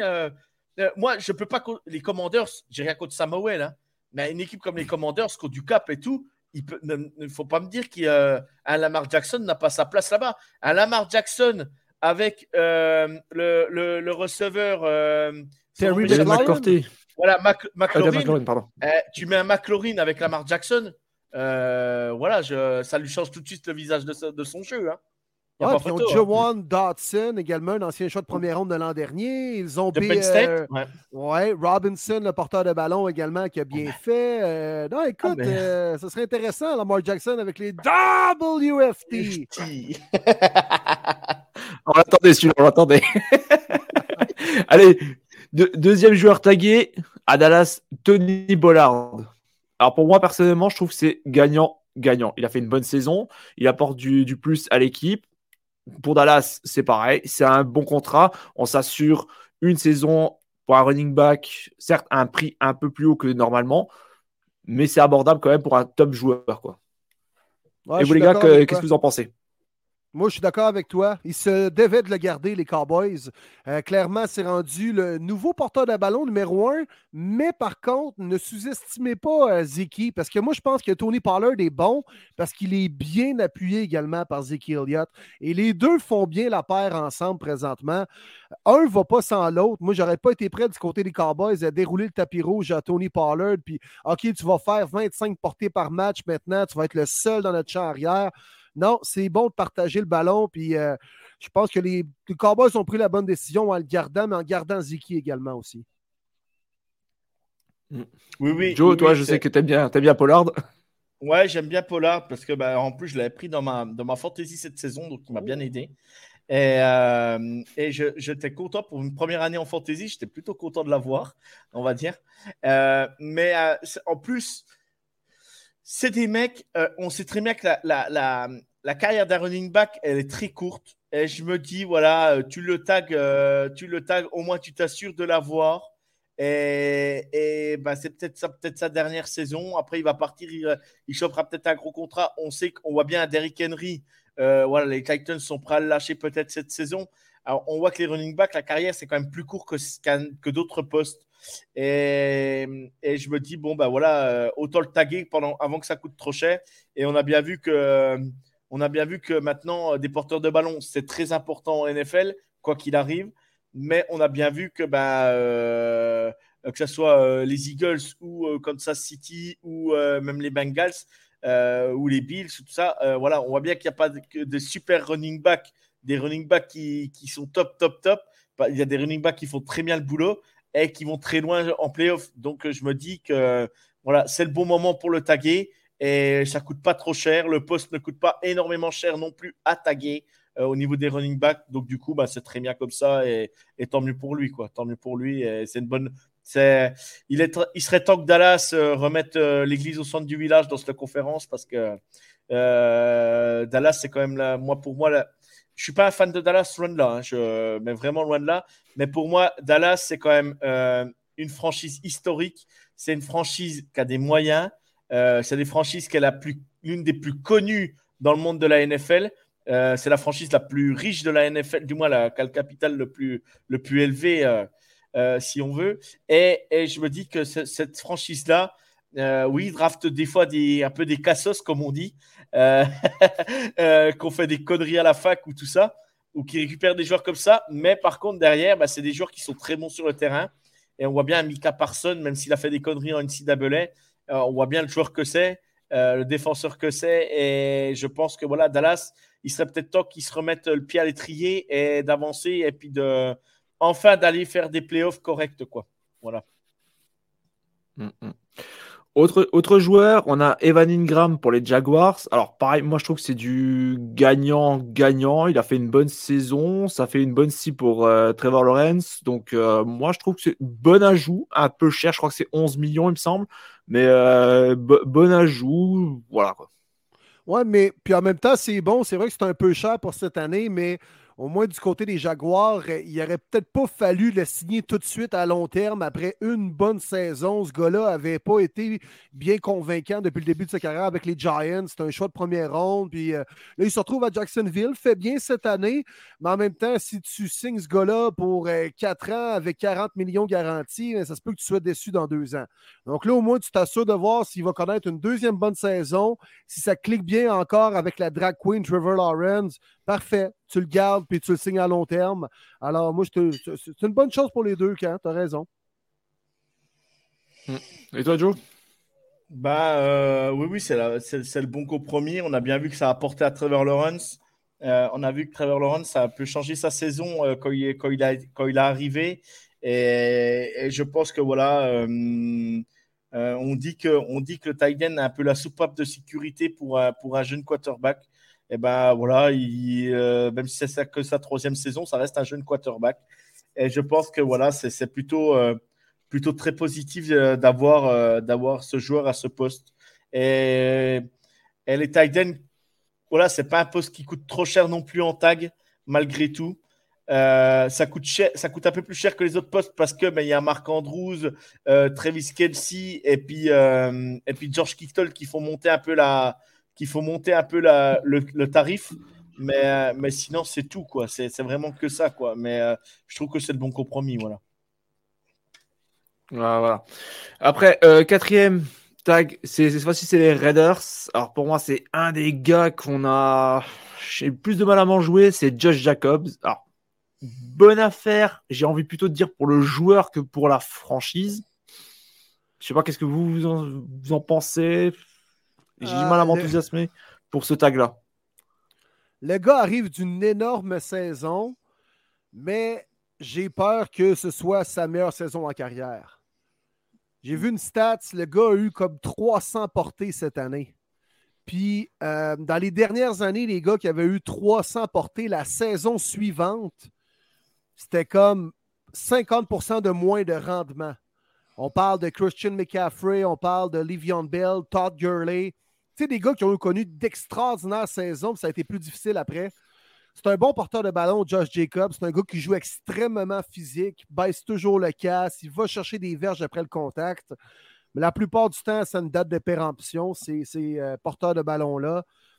Moi, je trouve ça bon, moi, de l'avoir gardé juste pour un an, savoir qu'est-ce qu'il peut répéter et non pas s'entendre avec lui à long terme parce que là, c'est clair que tu aurais été déçu dans deux ans. Alors, euh, mais je pense qu'il ne sera pas capable de répéter cette année ce qu'il a fait l'an dernier. en tout cas, pour une fois, ils n'ont pas fait péter la banque pour un gars qui a, qui a flambé une saison. On, peut déjà leur, on peut déjà leur laisser ça à Las Vegas. Et pour un joueur qui n'a pas eu trop de phrases hors terrain, c'est pas pire pour les Raiders. Ouais. C'est euh, pas faux aussi. Je suis en train de lire, j'étais en train de lire Twitter, j'ai reçu quelques infos, mais on en parlera après vite fait. Euh, mais, euh, mais je, je, je pense que voilà, Jacob, ben voilà, c'était le, c'est le bon compromis pour eux. Euh, voilà, c'est un mec, après, on n'est pas sûr qu'il refasse la même saison. Je suis parfaitement d'accord avec Will. Euh, on sait que le running back, voilà, c'est très compliqué. Le seul problème, c'est que les Raiders, aujourd'hui, on ne sait même pas ce qu'ils vont faire. Quoi. Parce que là, aujourd'hui, ben voilà, euh, il, est, Derek Carr est plus là. Ils n'ont pas de quarterback. C'est pas Stindam qui va aller, qui va aller, qui va aller mener la saison. Voilà, je sais pas où vont les Raiders, je sais pas ce qu'ils veulent faire. Pareil, on n'en parle pas, mais les Raiders, on peut pas me parler que les Raiders ne soient pas intéressés par Lamar Jackson. C'est pareil, ça. Je les ai pas cités, mais, c'est incroyable quand on, entend ça. Et, et, je me dis, un Josh Jacob avec un Lamar Jackson, euh, à Devante Adams, ça a de la gueule quand même, hein euh, euh Darren, Waller, et tout. Bah oui, wow.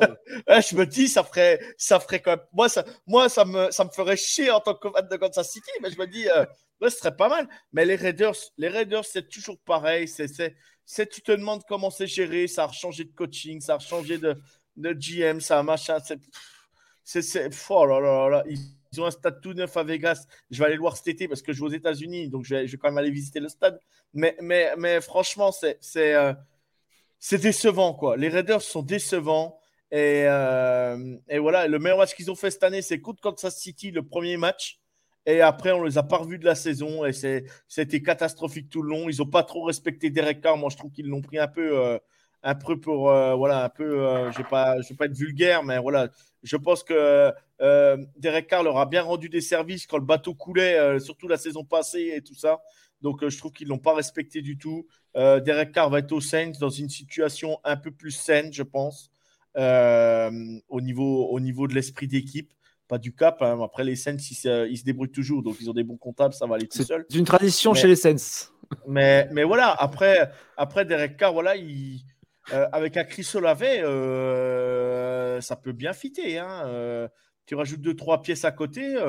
moi, je me, les Saints, pour moi, sont favoris de, la conférence hein, aujourd'hui. Hein. donc, donc oh, voilà. Joe, c'est pas le sujet. De la, division, je veux dire. Ok, la division, ok. La division, pardon. Non, non, la division, pardon. Joe, tu t'égares, Joe. Ouais, ouais, non, non, mais non, mais je sais, je déborde à chaque fois. Je le sais, Jack, tu, me le dis à chaque fois. Mais je suis tellement passionné que. Je vais sortir les cartons. Je pense qu'on va faire les cartons Josh, bientôt. Josh Jacob, voilà. Pour finir, Josh Jacob est un bon, euh, est un bon tag pour les Raiders. Et j'espère que ça ira mieux pour lui. Voilà. Pour la franchise, du moins. Hmm. Allez. Allez, on passe au cinquième tag et l'avant-dernier, Saquon Barclay pour les Giants. Euh, franchement, je pense qu'on va tous s'entendre là-dessus. Excellente saison de sa part. Ça a été le le numéro 1 au niveau de l'attaque pour les Giants. Très bon tag pour pas cher, parce que là, cette fois-ci, on peut vraiment dire que c'est pour pas cher. Ça a été très bien joué. Gagnant-gagnant, j'ai envie de dire. Oui, tout à fait. Et euh, je pense qu'on va réussir à trouver une entente à long terme d'ici le 15 juillet, parce que là, on pouvait appliquer l'étiquette de franchise, mais les deux clans peuvent quand même s'entendre encore à long terme avant la prochaine saison. Euh, parce que la priorité du côté des Giants, c'était de re-signer Daniel Jones. C'est normal. Je ne suis pas en train de vous dire que Saquon Barkley est un, un moins bon joueur que Daniel Jones, mais dans la NFL d'aujourd'hui, ton carrière est beaucoup plus important que ton porteur de ballon. C'est clair. dans de rares cas, tu as peut-être ton porteur de ballon qui est plus euh, important que ton carrière, mais et crime, c'est de rares exceptions. À 98% ton carrière va être plus important. Donc, les Giants voulaient ah ben, re Daniel Jones. Oui, vas-y. Je peux t'en citer deux, moi, que les running backs sont meilleurs que leur carrière. Henry, Barclay. Henry et Barclay. Euh, oui, oui, mais dans le cas des Titans, Derrick Henry est plus important que leur corps arrière, mais dans le cas des Giants, je ne suis pas d'accord. Moi, je pense pas que Saquon Barkley est plus important pour les Giants que Daniel Jones. Ah bah je trouve qu'il fait plus de bien, mais bon après on, en reparlera après quoi. Mais vas-y, vas-y, moi je t'avais coupé. ton, ton corps arrière est plus important, je pense. Les Giants sont bien mieux outillés dans les prochaines années avec Daniel Jones comme corps arrière qu'avec Saquon Barkley pendant à, long terme qui produit plus ou moins. Mais je comprends qu'il est meilleur. Saquon Barkley dans mon livre à moi, il est top 3 dans la NFL. Mais ton corps va toujours rester un joueur plus important que ton porteur de ballon. Mais dans les deux cas, bref, c'est une bonne affaire. Puis je pense qu'on va réussir à le signer à long terme. Puis on aura Daniel Jones signé à long terme, puis Saquon Barkley signé à long terme. Avec Brian Dayball, il, va arriver de bonnes choses avec les G-Men dans les prochaines années. Mm. Et toi, Joe, Saquon Barkley? Je fais court, promis. Euh... Euh, non, mais voilà, le joueur, le joueur en lui-même euh, euh, a fait une très belle saison. Je suis, j'espère qu'il a, il a repris goût au football et qu'il a confiance en son, en son, à, son, à son coach, qui lui a donné vraiment envie de jouer au foot. Et j'espère que voilà, c'était pas juste une saison comme ça et après qui s'effondre quoi. Mais, mais bon. Ah bah, vu le coach qu'il a, vu le coach qu'il a, franchement, t'as envie de tout arracher quoi. Ouais, mais tu sais, comme ça, des fois, tu sais, dans les joueurs, les joueurs NFL, des fois, ils pètent un câble, tu sais pas pourquoi. Donc, euh... ouais, mais bon, il y a les fils qui se touchent à un moment donné. Mais bref, non, non, mais après, c'est mérité. C'est mérité qu'il ait. C'est mérité, voilà, il a fait une belle saison, il l'a mérité et, et c'est très bien pour lui, tant mieux pour, la... pour... Tant mieux pour les Giants. Mm. Et enfin, le dernier, c'est pour les Commanders. les WFT. Ah là là, qu'est-ce que ça fait du bien de l'entendre dans ce podcast. Alors, Darren Payne a été reçu, euh, enfin, a eu le tag pour normalement 18 millions, enfin 18, quelque chose. Moi, perso, je trouve que c'est cher pour un joueur qui a connu une saison, si je ne me trompe pas, à plus de 10 sacs. Alors, il est fiable concernant les blessures. Mais quand, vu la D-line qu'il y a à Washington, franchement, je suis, mitigé. Quoi. Je sais pas si vous partagez mon, mon idée là-dessus, mais Darren Payne, moi, le joueur est gagnant, l'équipe, euh, j'ai des gros doutes. Quoi. À 18 millions, je trouve que ça fait cher. Quoi. Ouais, c'est cher. C'est cher. Euh, moi, j'étais convaincu qu'ils allaient le laisser aller, puisque tu dois payer éventuellement Chase Young, même s'il n'a pas beaucoup joué. Tu as Montez Sweet, il y a Jonathan Allen. Euh, tu sais je ne sais pas à quel point c'était vraiment un besoin essentiel pour les Commanders. Tu en parlais, Joe, j'étais tout à fait d'accord avec toi tantôt. On ne sait pas trop les Raiders s'en vont dans quelle direction. C'est mal géré au niveau des, décisions, mais les maudits Commanders, c'est ça aussi. Là. Tu sais, on ne sont pas mauvais, mais en même temps, c'est mal géré. Puis, euh, je ne sais pas, 18 millions, moi, j'aurais vraiment aimé qu'il soit disponible et j'aurais aimé que mes Browns mettent la main sur un gars comme Darren Payne. C'est un gars physique qui a ramené une identité à côté de Miles Garrett. Mais au niveau des WFT, je me questionne un peu sur le fait de payer ce gars-là 18 millions, simplement pour la prochaine année, peut-être le perdre encore une fois pour absolument rien l'an prochain. Euh, dans ce cas-ci, je pense que l'équipe est plus perdante que le joueur. Hmm. Et toi, Joe? Ouais, bah. Euh, T'as l'air mitigé en tout cas. Ouais, non, mais je suis d'accord avec vous. Mais en fait, les, les Commanders, euh, euh, si Ryan écoute, il, se reconnaîtra, mais euh, il, sait que, je parle pas toujours en bien des commandeurs. Je vais pas taper, taper dessus exprès, mais, on ne sait pas comment va cette franchise, on ne sait pas comment elle est gérée, on ne sait pas comment. Euh, on sait pas, voilà, on sait pas, on sait pas où ils vont, on ne sait pas ce qu'ils font. Alors, Eric Benyami, peut-être, est le futur soleil de cette franchise, espérons mais il se passe tellement de choses hors terrain, hors contexte de foot dans cette franchise. Ils sont dans tous les papiers, dans tous les papiers à scandale. Euh, voilà, donc je sais pas trop, je sais pas trop quoi penser de cette de, la franchise. Ils peuvent faire des belles choses. Ils ont des bons joueurs.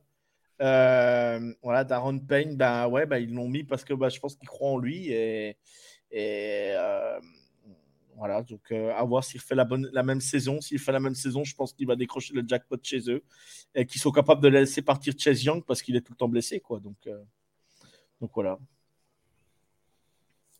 Hmm. Bah, messieurs, maintenant je vous propose maintenant de parler du dernier sujet.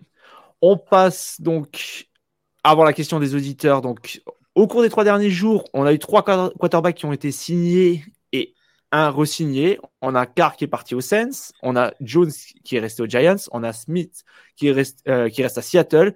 Et j'ajoute une petite dernière, parce que c'est une, des euh, c'est une des dernières news. L'activation par Miami de la cinquième année pour Tua. Alors, messieurs, quel est votre avis sur les signatures, re-signatures et aussi sur le cas Tua Tagovailoa? Donc, on va commencer peut-être par Derek Carr. Euh, toi, Will, bonne chose, bonne signature. Oui, moi, j'adore. J'adore. C'est un bon fit autant pour Derek Voiture que pour les Saints, la Nouvelle-Orléans. Les Saints, euh, j'ai vu une stat, je pense que ça fait 30 ans qu'on n'a pas repêché de carrière en première et en deuxième ronde. C'est rare, là. la plupart des équipes vont toujours au moins essayer de repêcher une année en carrière, essayer de le développer dans les deux premières rondes.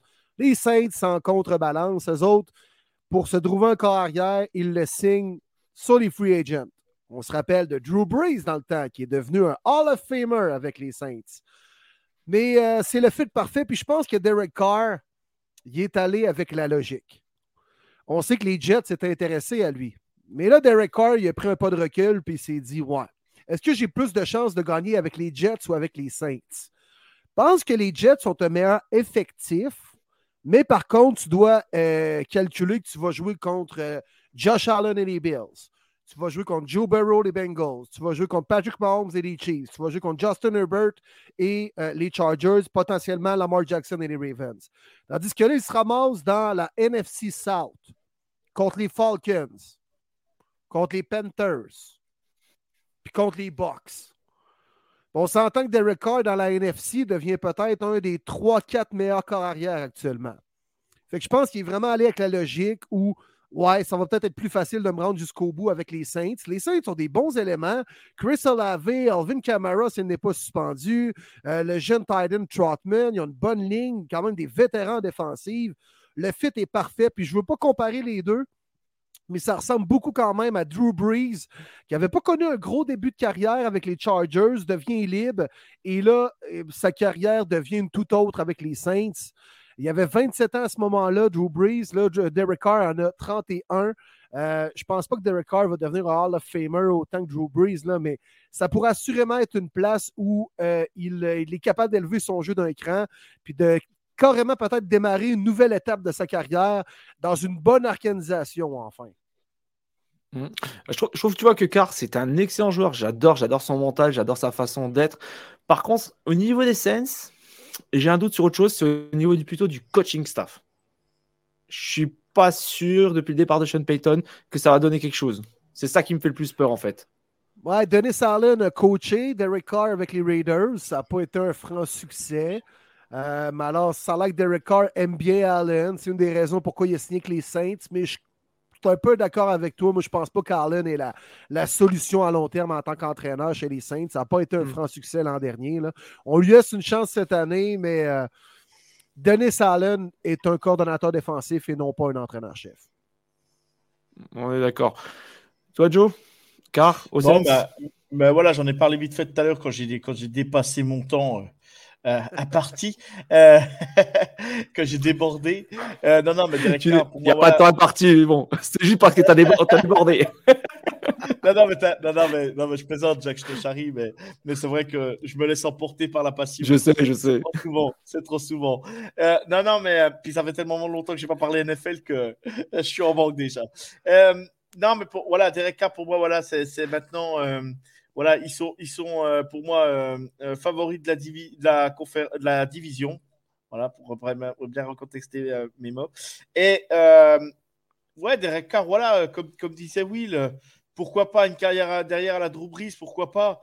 les Saints, malgré tout, ça travaille très bien sur les lignes, ça travaille très bien défensivement. On l'a bien vu cette saison. Bon, la, la, la, la division n'est pas folle, mais n'était pas folle cette saison. Mais, mais ils échouent de pas grand-chose euh, pour aller en playoff. Là, je pense que voilà, euh, tu leur offres vraiment un vrai quarterback parce que ce qui leur manquait cette saison quand même, un vrai QB malgré tout. Et, voilà, je... et puis si c'est le coach qui va pas, ben, le coach il virera et puis ils mettront quelqu'un d'autre. Et puis point. Mais, mais je pense que Derek Carr, voilà, c'est bien pour lui. Il a retrouvé une, franchise euh, avec une sérénité haute que les Raiders. Euh, alors après, il faudra, que ça, faudra que ça fonctionne, mais j'ai pas trop de soucis avec lui parce que, parce que bah, je pense que c'est. Et je pense que malgré tout, en plus, c'est un bon gars. Quoi, donc, euh, donc tant mieux pour lui. Mm, cas numéro 2, Daniel Jones. On est parlé un petit peu tantôt. Moi, je Vas-y, vas-y. Vas-y, vas-y, je te laisse parce que je vais être mes 10 ans, je crois. Ben, je vais commencer avec l'argument de l'autre côté. moi, je pense que c'est une bonne chose pour les Giants. Et puis, euh, on a vu vraiment l'apport que Brian Dable a eu dans le jeu de Daniel Jones. C'est devenu complètement un autre carrière cette année. Puis on a vu euh, du côté de Buffalo que peut-être Brian Dable manquait à Josh Allen cette année. Euh, c'est un très bon coach, Brian Dable. J'aime sa philosophie. Je suis allé voir les Giants à New York cette année, puis j'étais près des lignes de côté en arrière du banc, puis je regardais Dable travailler. Tu sais, qui ont dit un player's coach, c'est vraiment, vraiment ça. Il est près de ses joueurs. Donc, je pense vraiment que Daniel Jones va continuer à s'améliorer avec Dable. Protège mieux son ballon Dans les dernières années, moi, je le critiquais et il, écoute, il était dans sa pochette, puis là, il y avait le ballon au-dessus de l'épaule, puis il savait pas que la pression arrivait. Protège ton ballon. C'est important, les carrières doivent sentir la pression. Protège ton ballon. Et là, il le faisait bien cette année. Moi, je pense que Daniel Jones va continuer à s'améliorer. C'est euh, quand même une bonne affaire, autant pour les Giants que pour Jones. Toi, Joe, bonne affaire, mauvaise affaire? Ben, Quand j'ai vu le contrat, je me suis dit, bon, euh, qu'est-ce qu'ils font? Mais après, après, je me dis, voilà, il y a pas de, ils sont trop loin pour aller chercher un vrai QB. Euh, ils veulent pas, voilà, ça leur coûte, voilà, imaginons, eh ben, ils se trouvent l'année prochaine. Ben voilà, Daniel Jones, eh ben, eh ben, ils vont devoir le payer. Par contre, si ça marche correctement, je me dis, il euh, va falloir quand même lui donner des receveurs parce qu'il n'a quand même pas des receveurs euh, super, euh, super bons cette saison, le pauvre. Et on a vu qu'avec un vrai coaching staff, parce qu'il s'est tapé quand même deux purges, il s'est pété quand même une bonne purge quand même euh, ces deux premières années, euh, ces deux ou trois premières années de contrat. Euh, voilà, là il arrive, il arrive vraiment avec un vrai coaching staff et on voit quand même la différence. oui, c'est un joueur, ben voilà, il n'a pas marqué beaucoup de gens à la passe, plus à la course. Mais comme je, vais en revenir à ça, à qui il va passer, à qui il doit passer le ballon? Le problème, c'est ça. À un moment donné, il y les, Giants, ils ont fait des erreurs euh, monumentales sur leur receveur. Et on a bien vu qu'Akadarius Toney, quand il a envie de jouer, euh, voilà, euh, à Kansas City, le mec, bah, alors qu'il n'a jamais marqué un touchdown chez les Giants, quoi. Et ben, il arrive à Kansas City, il marque des TD. Donc, c'est le contexte, le coaching, c'est un ensemble. Et, et, je pense que voilà, si Daniel Jones, eh ben, ils lui ont donné ça à un moment donné, qui on est pour dire euh, bah, c'est une connerie Ils le voient tous les jours. Ils ont vu l'amélioration. Ils ont vu cette année qu'il a progressé. On ne peut pas dire qu'il n'a pas progressé. C'est pas vrai. Hein. Ceux qui disent ça, c'est vraiment euh, qui ne regardent pas trop la NFL. Oui, c'est pas c'est pas euh, c'est pas Lamar Jackson. On est d'accord. Mais par contre, voilà, c'est un mec. Cette saison, il a réussi à faire gagner son équipe. Et on l'a bien vu en wild card quand ils ont été joués chez les Vikings c'est Daniel Jones, malgré tout, qui donne les ballons. C'est Daniel Jones qui lance, euh, qui lance les passes. Daniel Jones qui court. Il a peut-être fait l'un des meilleurs matchs de sa carrière. Et c'est grâce à lui. Bon, après, contre les Eagles, ils ont explosé. Après, euh, les Eagles, euh, c'est une grosse équipe hein, cette saison. Donc, donc, tant mieux pour eux.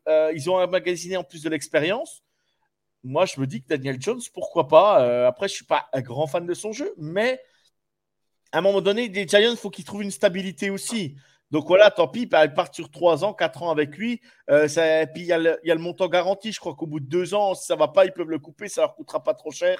Donc je me dis, bon ben voilà, euh, ils partent pour 2 ans. Euh, et puis ça se trouve, ben, dans 2 ans, ils vont drafter Arch Manning ou je ne sais pas qui à la, à la draft. Et puis ça changera leur draft. Et puis c'est tout. mais à un moment donné, il faut bien tout le monde ne peut pas avoir de, quarterback disponible. Et, euh, Daniel Jones, voilà, euh, il a progressé cette saison. Pourquoi il n'aurait pas le droit à sa chance? C'est ce que je veux dire. Il y en a bien des autres qui ont leur chance et qui sont beaucoup plus nuls que lui. Quoi. Euh. Ouais. Ouais. Moi, perso, écoute, il y a quelques mois, je me suis dit, OK, le gars a la tête sur les épaules, on lui signe pas sa cinquième année, il joue quand même, il joue le jeu.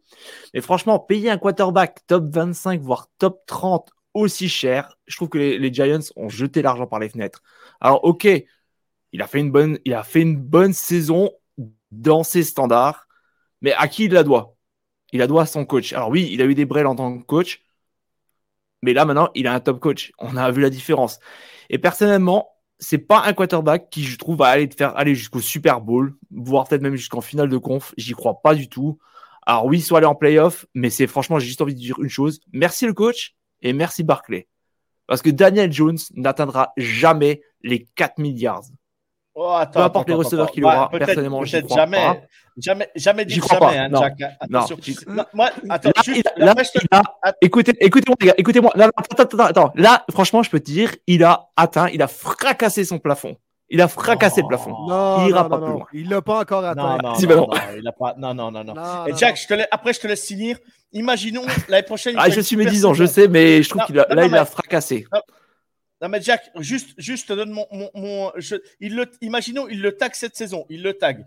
il fait une saison de malade l'année prochaine. Et ils emmènent en playoff, machin, il fait une belle saison. Pas une saison de malade, mais une belle saison. Tu crois qu'ils vont le payer combien pour le garder? Oui, c'est ça. C'est devenu, c'est devenu tellement délirant au niveau des prix. Je suis d'accord avec toi. Exact. Mais c'est ça le truc. En fait, c'est ça le truc. Et, le problème, tu te dis, bah, le, après, je te laisse finir, promis.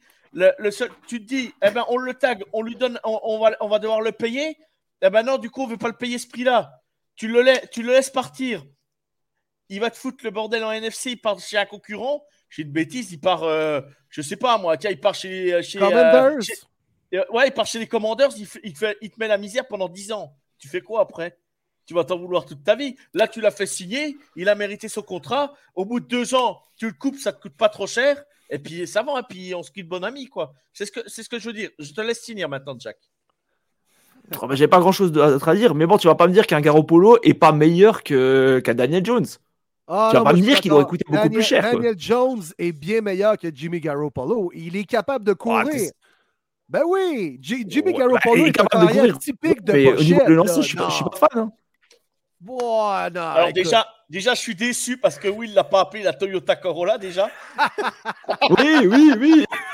ah oui. Mais la Toyota Corolla, ça reste une Corolla. Tu peux pas aller faire une course avec un Dodge Ram là. Et, eh, mais Toyota Corolla ou pas Je suis pas d'accord au niveau et la deuxième chose, la deuxième chose, Will, faut pas oublier qu'on parle à un fan des Patriots quand même. Donc tu vois, ah. Jimmy G, c'est un peu sacré pour les Pats. Eh, mais Jimmy G, n'empêche, il a quand même fait une finale de, il a fait une finale de conf et il a fait, il a fait un Super Bowl quand même, quoi. Tout Jimmy G qu'il est. Je suis désolé. D'accord, d'accord. Mais euh, je pense que Daniel Jones a beaucoup plus d'outils dans son coffre que Jimmy Garoppolo. Non seulement il est plus jeune, il est mieux capable de courir, plus intelligent avec son ballon. On l'a vu que c'était une menace au sol cette année, Daniel Jones.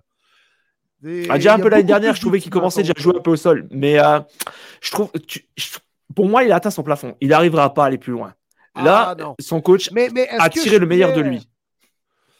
Oui, mais euh, si c'est ça, Daniel Jones, pour encore les cinq prochaines années, c'est un carrière top 15 dans la NFL, top 15, top 18. Là. Combien de franchises se cherchent des carrières présentement? Il y en a plusieurs. Moi, je pense que les Giants se sont posés deux questions. Si on ne paye pas Daniel Jones à ce prix-là, est-ce qu'une équipe va le faire? La réponse est oui. Et deuxièmement, si on ne signe pas Daniel Jones, on le remplace par qui? Là, tu dois aller sur les free agents puis surpayer quelqu'un, là. Surpayer peut-être Garoppolo, surpayer, euh, je sais pas moi, euh, Jacoby Brissett, n'importe quoi. Tu sais, que c'est je pense que d'ici deux ans, il va mériter ce contrat-là où les contrats sont démesurés pour les carrières actuellement dans la NFL. Hmm. Hmm. Non, mais bon, moi, perso, je, reste sur ma position. Mais pas de souci, j'entends, j'entends ce que vous dites. Hein. Je, lui souhaite que du, je lui souhaite que du bon.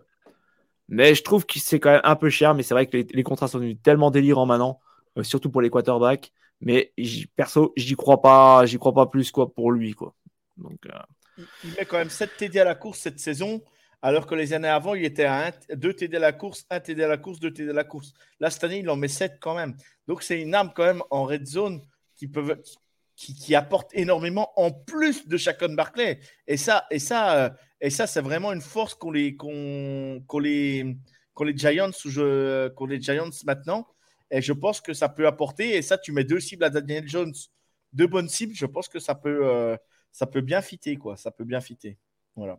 Après, à voir. Après, je suis pas un fan de Daniel Jones, mais je me dis, bon, ben voilà, ils ont, ils ont fait ce qu'ils avaient à faire, quoi.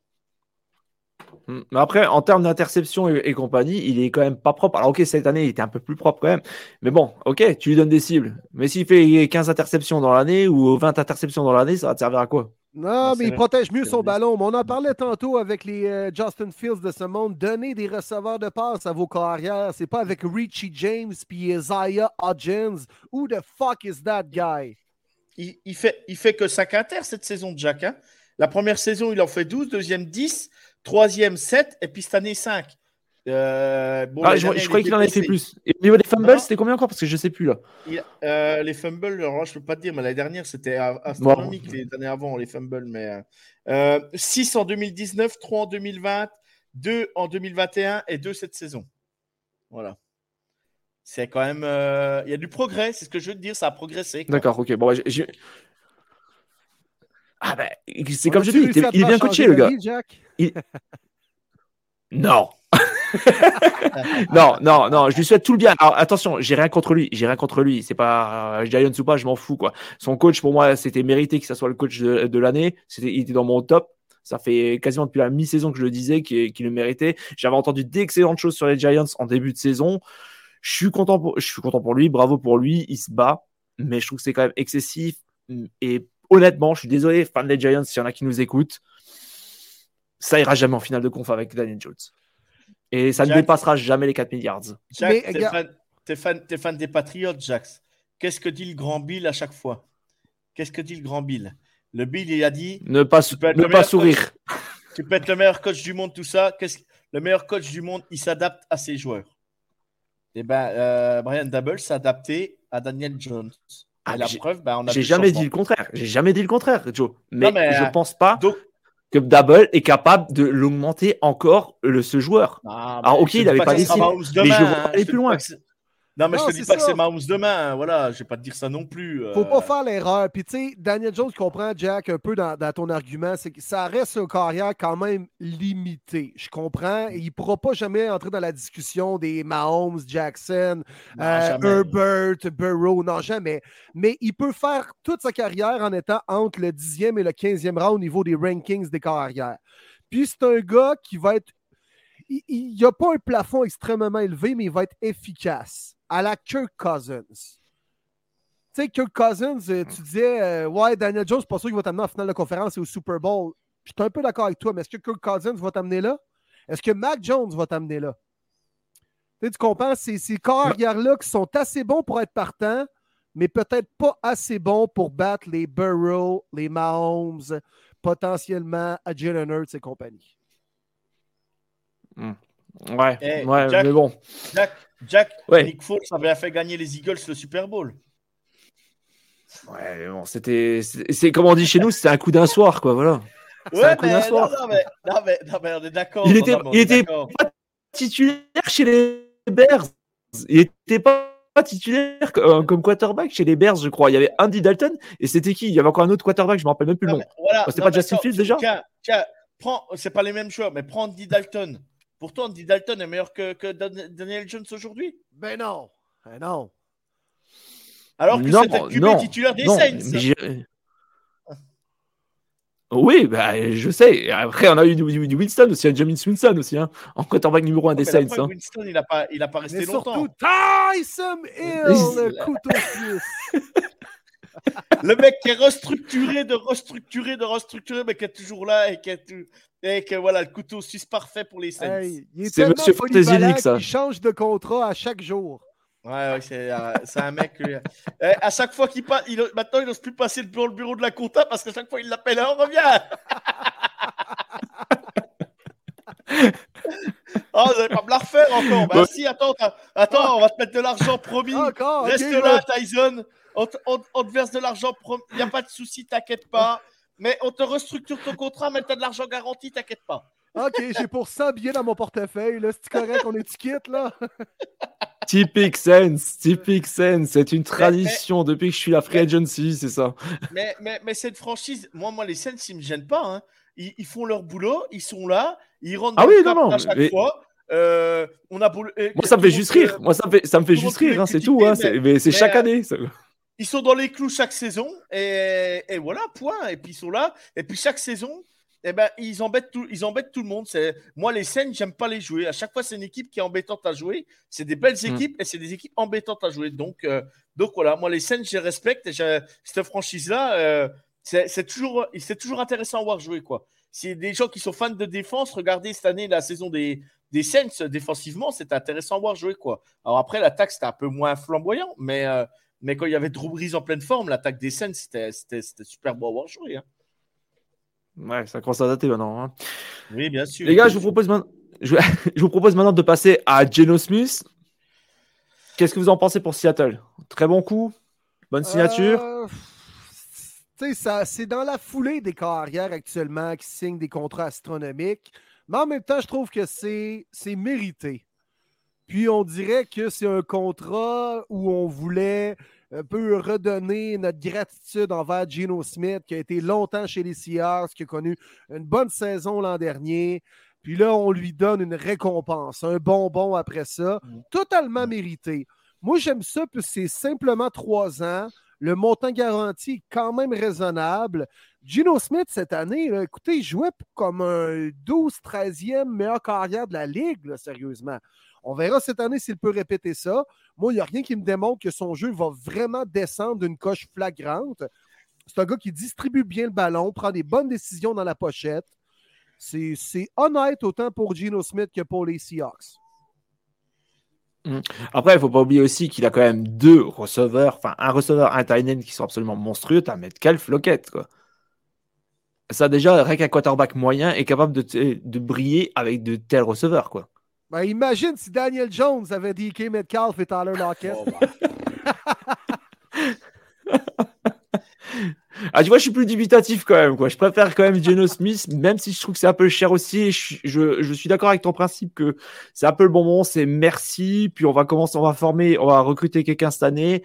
On va le former une ou deux années. Et puis après, on le lancera. Et puis merci Geno. Et puis au revoir et bonne retraite ou bon vent. Voilà je suis aussi un peu, je trouve que c'est quand même un peu cher aussi, mais bon, on est toujours dans le même principe. C'est cher, mais c'est la tendance du marché, quoi. Et toi, Joe?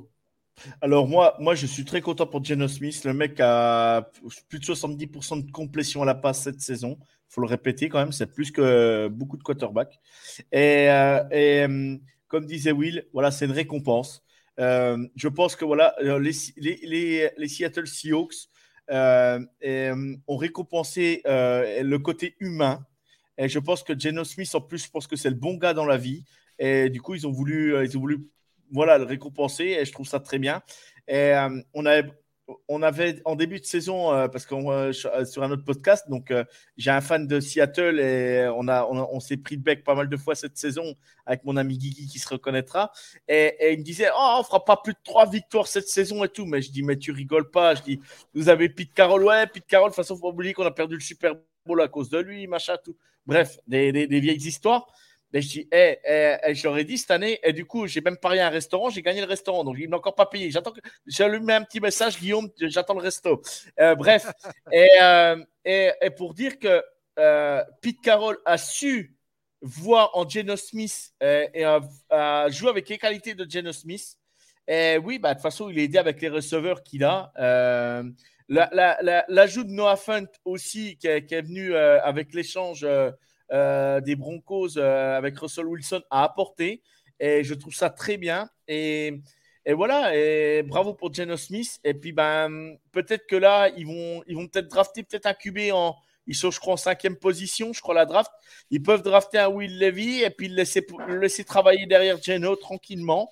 Euh, sérénité parfaite chez les, chez, les, chez les Seattle Seahawks. Ils ont drafté l'année dernière deux, deux tackles qui sont titulaires cette saison. Euh, voilà, euh, tout va bien, tout va bien du côté de Seattle. Euh, je pense que voilà, un peu plus régulier. Il va falloir retravailler au niveau défensif pour, avoir une défense un peu plus solide. Mais je pense que Seattle, avec Geno, peut refaire une belle saison l'année prochaine. Ok. Ok. Et enfin, le dernier cas qui va nous intéresser, le cas Tua beaucoup de questions, non pas sur le talent, je trouve, mais sur les risques. Alors, soit il apprend à glisser pour moi, soit la prochaine saison, Miami risque fort de chercher un nouveau quarterback. Enfin, moi, en tout cas, j'ai surtout peur une chose, c'est j'ai peur pour lui. Est-ce que vous partagez mon avis ou est-ce que vous trouvez que c'est une bonne chose d'avoir activé déjà sa cinquième année? Là, il a commencé à faire du judo Tua Tagovailoa pour savoir mieux tomber et ne pas avoir de contact avec sa tête et le sol lorsqu'il se fait plaquer par les, euh, joueurs défensifs. Fait que ça va tout changer. Le judoka Tua, oui! Mais euh, non, sérieusement, ça pourrait peut-être l'aider. Euh, moi, Tua, je pense qu'à long terme, ce ne sera jamais la solution pour les Dolphins puis qu'on va peut-être se rendre compte dans deux ans qu'on a scrappé potentiellement le meilleur duo de receveurs de passe dans la NFL. Euh, puis là, il y a des petites rumeurs que Tom Brady serait peut-être intéressé à enfiler le chandail des Dolphins, de quoi. Je vous le dis, les gars, cette histoire-là n'est pas terminée. Le dossier n'est pas clos. Les Dolphins tripent sur Tom Brady. Tom Brady a une maison tout juste à côté du stade des Dolphins. Euh, un plus un, on arrive à deux, là.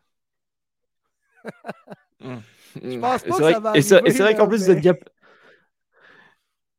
c'est vrai qu'en plus, vous êtes, vous êtes bien informé euh, à premier début parce que vous avez euh, votre euh, collègue Alain Poupard qui est, qui est affilié justement aux, Dolphins, il me semble, si je ne raconte pas de bêtises, pour le Sport, Sport Illustrated. Exact. Il me semble. Sport Illustrated, il couvre quotidiennement les activités des Dolphins. Puis les Dolphins, justement, ça a l'air ce qu'on entend de leur côté, c'est que on, cherche peut-être à avoir un très bon plan B cette saison si ça ne fonctionne pas avec toi, non seulement au niveau football, mais au niveau également santé.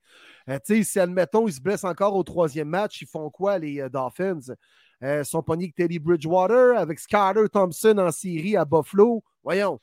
Ils ont une bonne équipe, les Dolphins. Ils ont deux bons receveurs de passe. Euh, pense que Tua là, est magané. Il a un long historique de blessures. Puis malheureusement, euh, ça va peut-être euh, sonner euh, la conclusion de sa carrière cette année. Hum, hum. Et toi, Joe, qu'en penses-tu? Ben, moi, je trouve que le, pauvre Tua, il est pris entre, entre il est pris entre l'enclume et le marteau, je pense. Parce que, parce que d'un côté, les Dolphins ne lui ont pas rendu service en le faisant jouer on sait que les joueurs veulent toujours retourner sur le terrain. C'est une chose. On a quand même vu trois commotions terribles pour Tua, dont la deuxième. Donc la première était déjà pas belle. Ils le font revenir sur le terrain. Voilà, tout le monde sait que c'est une commotion, mais non, tout le monde nous dit, tout le monde nous prend pour des babins. On le met, on dit ça après modo. La semaine d'après, il se fait saquer. Tu le vois qu'elle limite les mains euh, qui se figent et, c'est une image terrible euh, que l'on a vécue en live. Euh, voilà, donc, euh, donc c'était terrible. Moi, je l'ai vu en live, c'était, assez dramatique à voir. Et le problème, c'est que tu as, bah, voilà, donc les Dolphins veulent le faire jouer. Bon, bah, voir des tests, bah, tant mieux s'il, peut rejouer, tant mieux pour lui. Et puis derrière, bah, tu as toute la famille Tua qui dit, bah, le papa qui insiste pour que son fils joue aussi. Et je trouve ça très grave d'un papa qui met le risque de son, de son fiston en danger. Euh, parce que ben, on n'est pas sûr que euh, ça serait malheureux d'entendre euh, à 45 ans, tu as ta Golvailoa est décédé dans son lit ou machin, où il a pété un câble. et ça serait terrible.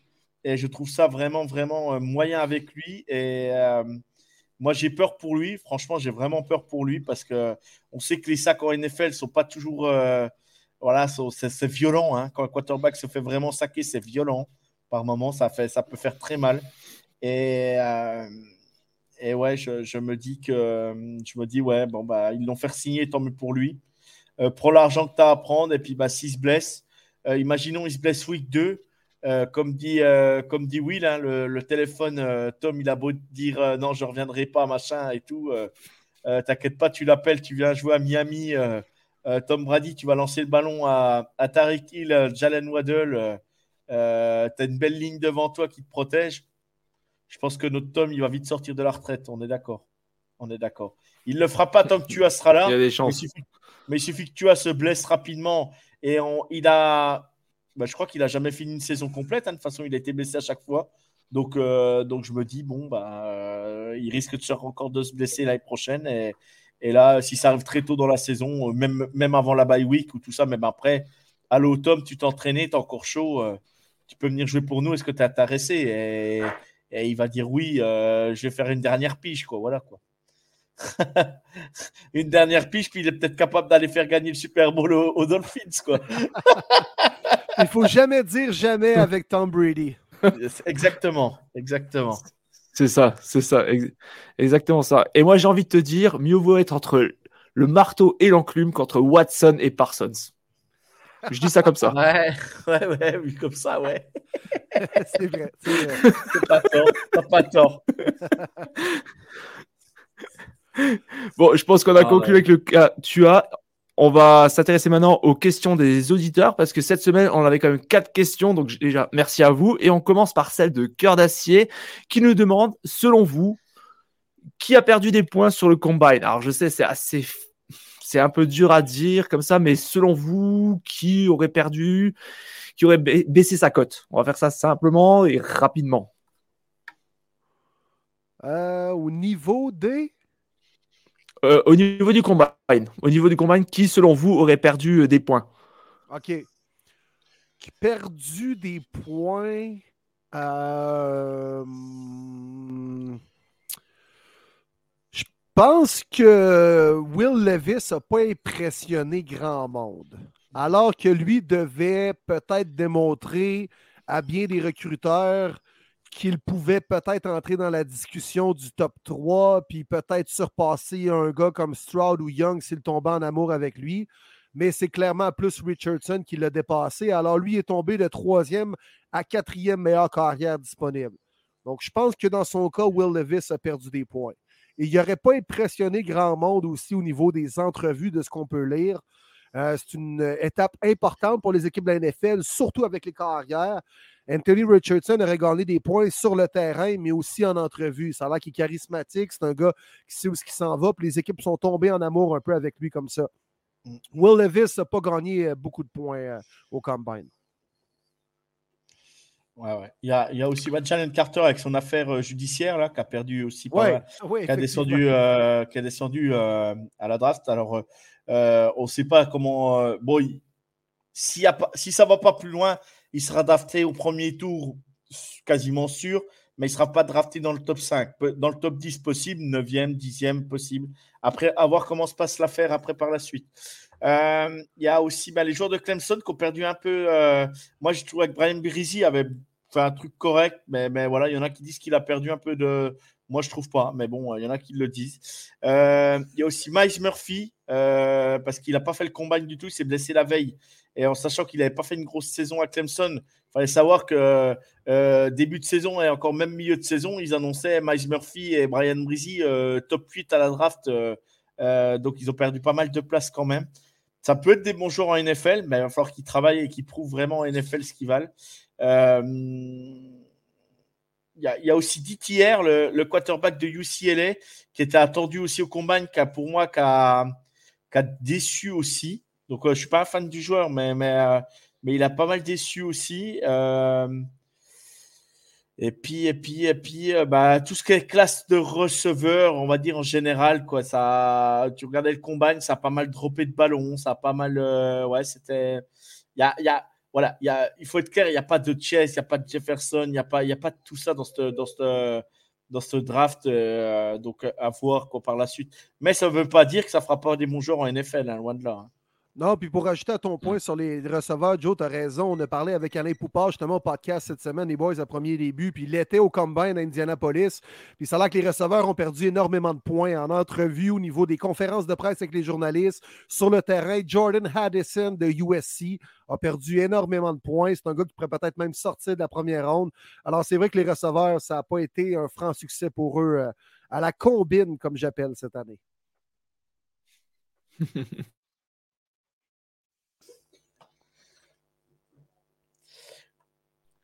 On passe maintenant à la question 2. Ouais, ouais. Excuse-moi, ça, va, ça figer. Excuse-moi. Oui, je sais, je sais, comme d'habitude. Euh, on passe à la question 2, elle nous vient de Guillaume. Donc, selon vous, combien Lamar Jackson doit réclamer vu les contrats de Watson et Jones si il ne signe pas le franchise tag? Ça, je rajoute en plus parce que la question date d'avant le franchise tag. Alors, selon vous euh, Lamar Jackson, moi, je le signe pas plus que 4 ans. Et je suis pas prêt à aller au-delà de 150 millions garantis. Un genre de 4 ans, 180, en bas de 200, avec un genre de 100, 120 garantis, je serais peut-être prêt à aller là, mais maximum. Il a 26 ans, Lamar Jackson. Moi, je suis pas prêt à lui donner un 6 ans. Hum, hum, hum, ouais, je te suis à peu près sur le. Que ce soit sur la durée, même sur le prix. Quoi. Parce que euh, vu son type de jeu, on a vu les autres, euh, notamment Cam Newton par exemple, qui était un peu dans le, un peu dans le style, mais dans un autre gabarit aussi. Euh, au bout ça fatigue, ça, ça, ça va pas plus loin. Quoi. Donc, non, je, te, je te rejoins sur le, sur le contrat en tout cas. Toi, Joe? Bah Moi, je disais qu'il voulait, il va, il va demander 180 garantie. 4 ans, je suis d'accord. le problème, bah, de toute façon, tout ce qu'il faut, c'est le contrat. C'est le contrat de Deshaun Watson aujourd'hui. Hein, de toute façon, il faut être clair. C'est ça qu'il faut le, marcher. Euh, aujourd'hui, ça continue. Patrick Mahomes, il sera, il sera loin d'être le mieux payé. Et, et là, c'est d'actualité, c'est officiel maintenant. Mais même un Josh Allen, même tout ça, c'est des quarterbacks qui vont être. Euh, euh, on va dire que les Bills et Kansas City ont fait la bonne affaire, quoi. Hein, parce que quand on va falloir signer Bureau, je sais pas quel prix va signer Bureau, hein, mais, mais ça risque d'être très cher à force. Hein. Et, et, je me dis, bon, ouais, je me dis, il va demander 180 et je pense qu'il les aura pas. Et je, suis d'accord avec vous, la durée 4 ans, euh, je pense que c'est bien. Mais euh, ouais, je pense pas plus. Quoi. Hmm. Euh, on va passer maintenant à la question numéro 3. Elle est de Pierre. Alors, il nous demande uniquement sur cette saison Goff, Lawrence, Geno Smith, lequel on met titulaire, lequel on met sur le, le banc et lequel on le met en tant que porteur d'eau? Moi, j'adore cette question. Oh, oh Est-ce que quelqu'un veut. j'adore, j'adore, j'adore cette question. Allez, je vais commencer. Ça vous laisse le temps un peu de réfléchir. Moi, personnellement, je mets titulaire, je mets Goff. J'ai adoré sa saison avec les Lions. Ça me fait énormément triper comment il joue. Je vais mettre Lorenz sur le banc. Ça devient prometteur avec un vrai bon coach. Et porteur d'eau, je vais mettre Geno Smith parce que est-ce qu'il est capable de refaire une saison comme il nous a fait cette année? Je demande à voir. Ah, intéressant. Est-ce que Jared Goff va être capable de répéter également sa saison cette année? Bah, Jared Goff, quand même, ça fait. On en dit beaucoup de mal, mais il a quand même déjà plus de 100 départs en NFL. Ouais. Il a fait un Super Bowl. Il a fait un Super Bowl avec les Rams. Alors, ok, il y avait Todd Gurley et Nko Nko il est loin d'être euh, aussi décevant et d'aussi enfin, aussi euh, mauvais qu'on le pense quoi. Je sais pas pourquoi tellement de monde le descend. C'est pas un top quarterback, mais c'est un quarterback qui est capable de faire quelque chose de, bon. La preuve avec les Lions. Mais il, est, il, est, largement dans le top 20 de la ligue. Oui, oui, oui. Oui, largement. oui, oui, oui, oui, oui. tout à fait. Non, c'est un mal aimé, Jared Goff. C'est un mal aimé. Mm. Puis c'est un gars qui fait sa job, euh, puis a prouvé sa place dans la NFL. Non, non, c'est un mal aimé. Je suis un peu d'accord avec toi. Pour revenir à la question, euh, moi, je vais prendre la drag queen, Trevor Lawrence, comme carrière partant. Il a des beaux cheveux. C'est incroyable. C'est lisse, c'est bien. Ah, puis quand il fait le move, là, de mettre ses cheveux par en arrière, mettre son casque, là. Ah, c'est élégant. Ah, pour vrai, là. Moi, je serais prêt à lancer un 100 là, ça scène. dans, le slip kangourou. 100 dollars dans le slip kangourou. Allez. Oh, Jaguars, kangourou, c'est un peu les mêmes couleurs. Hein, J'aimerais ça le voir un peu là, déguisé en justement en jaguar arrivé, il sort du costume, là, ce serait, ce serait élégant. Non, mais Trevor Lawrence. En version Catwoman. exact. Mais c'est un bon carrière, Trevor Lawrence. Il distribue bien le ballon. Il y a encore des croûtes à manger, mais je pense que ça va juste s'aller en grandissant ses affaires. Euh, c'est un carrière quand même qui a une habileté pour courir, mais il y a également une des belles mécaniques de lancer dans la NFL. Je pense qu'on a vu à peine le début de, de son talent dans la grosse ligue. Je vais mettre sur le banc, moi, Gino Smith. J'aime bien le bon Gino. Là. C'est, un bon, c'est, un, bon gars sur le banc là, qui va bien distribuer justement les serviettes. Puis le porteur d'eau, ben, je vais laisser ça à Jared Goff. Il connaît bien ça. Et toi, Joe? Ah, c'est pas une question évidente. Hein, parce que moi, Jared Goff, j'aime bien. Tout le monde disait bah, c'est Sean, Sean McVay qui faisait tout. Euh, on voit bien bah, Lions, euh, on va pas me dire que c'est Dan Campbell qui fait tout. Hein. Euh, Dan Campbell, j'adore, hein. mais on voit bien qu'au niveau coaching, par moment, ça peut être limité. Mais par contre, voilà, c'est un mec qui donne l'envie de jouer pour lui et c'est déjà, déjà une très bonne chose, déjà, j'ai envie de dire. Geno Smith, bah, je sais pas. En fait, je vais mettre, Trevor Lawrence titulaire parce que bah, déjà, c'est Clemson déjà avant tout et, euh, j'adore ce joueur. Euh, puis c'est vrai qu'au niveau mécanique de lancer et tout, ne euh, faut pas oublier qu'on l'a annoncé comme c'était un, un, talent générationnel. Donc, il faut quand même remettre les choses dans le contexte. Et je pense qu'il va encore grandir cette saison. Oui, son match de playoff contre les Chargers est catastrophique en première mi-temps. Et la deuxième mi-temps est monstrueuse, donc il est capable de faire des trucs incroyables. Et je me dis, bon, donc Trevor Lawrence, et je vais mettre Jared Goff sur le banc et Geno Smith Geno Smith, mais qui peut vite, euh, vite euh, être remplaçant euh, s'il faut.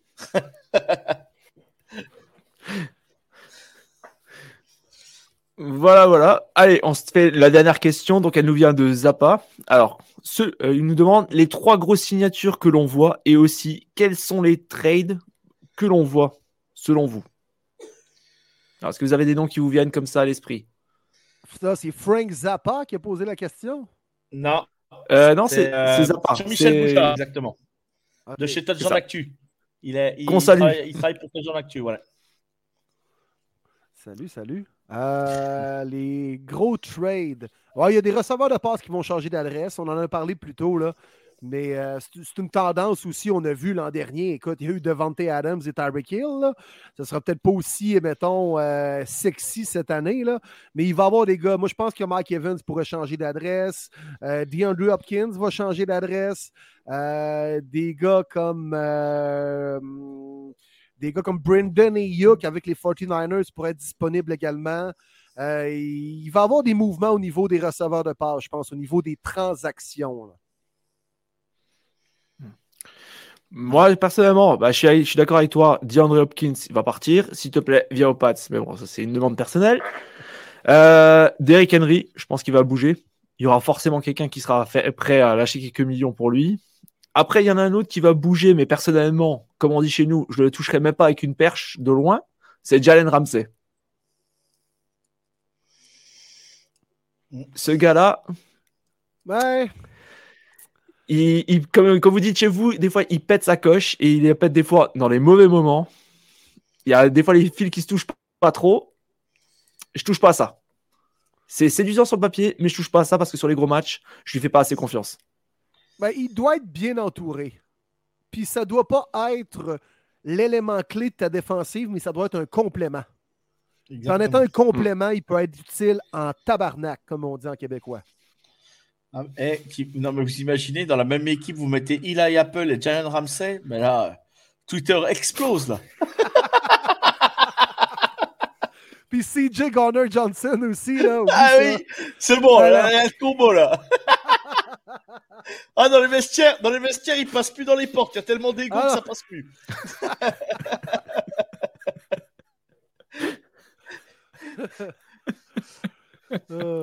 Et j'ai un dernier nom que je pense qu'il va bouger. C'est d'ailleurs c'est avec Joe hier on en parlait. Je pense que Mac Jones va partir aussi. Oh, je ne pense pas ça. Max Salad Jones va partir s'il te plaît. S'il te plaît, il faut qu'il oh, parte. S'il te plaît, pour laisser place à Bailey ZP Zapper. Ouais, ouais. Ah, prophétie, c'est toujours meilleur. La prophétie est écrite, Will. Mais voyons. Mac Jones, ah, j'en peux plus. Chance. Pourquoi J'en peux plus de Max Salade. J'en peux plus. Moi, je veux du Belaze. Je veux quelque chose. Je veux, je veux des ballons. Je veux des vrais ballons envoyés. Je veux pas un mec qui bouffe le gazon un match sur deux, quoi. Mais qui est complètement perdu quand tu vois jouer. Écoute, c'est la nouvelle invention depuis le Big Mac au poulet. Ah, c'est Max Salade. Moi, je l'appelle Max Salade et j'en peux plus. J'en peux plus. Qui passe, à, qui passe à Vegas, qui passe aux Colts, mais j'en veux plus aux Patriots parce que non. Non, je Et pense toi, Il ne sera pas échangé. Moi, on mon, verra, rêve, Mon, rêve ultime, c'est que les Raiders sont tellement attendus, c'est que les Raiders sont tellement attendus, tellement attendus qu'ils vont aller chercher Carson Wentz. Oh! Carson Wentz.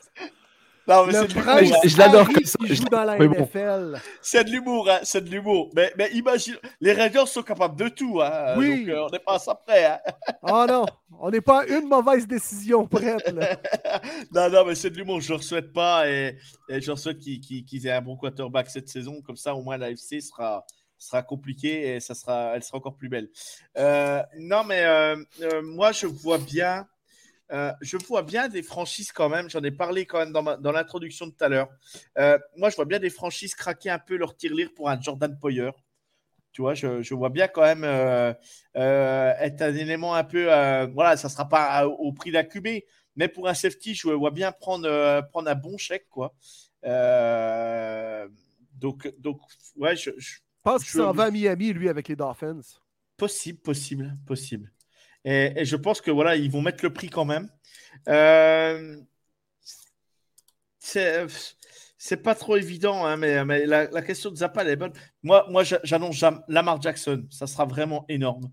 S'il part, c'est vraiment énorme. Et, je l'annonce, ça sera la grosse, grosse signature de cette intersaison. Et pourquoi pas, ben, pourquoi pas aussi Aaron Rodgers, mais euh, voilà, il n'y aura, pas, y aura pas une grosse. Euh, il y, aura une compensation, ça c'est sûr.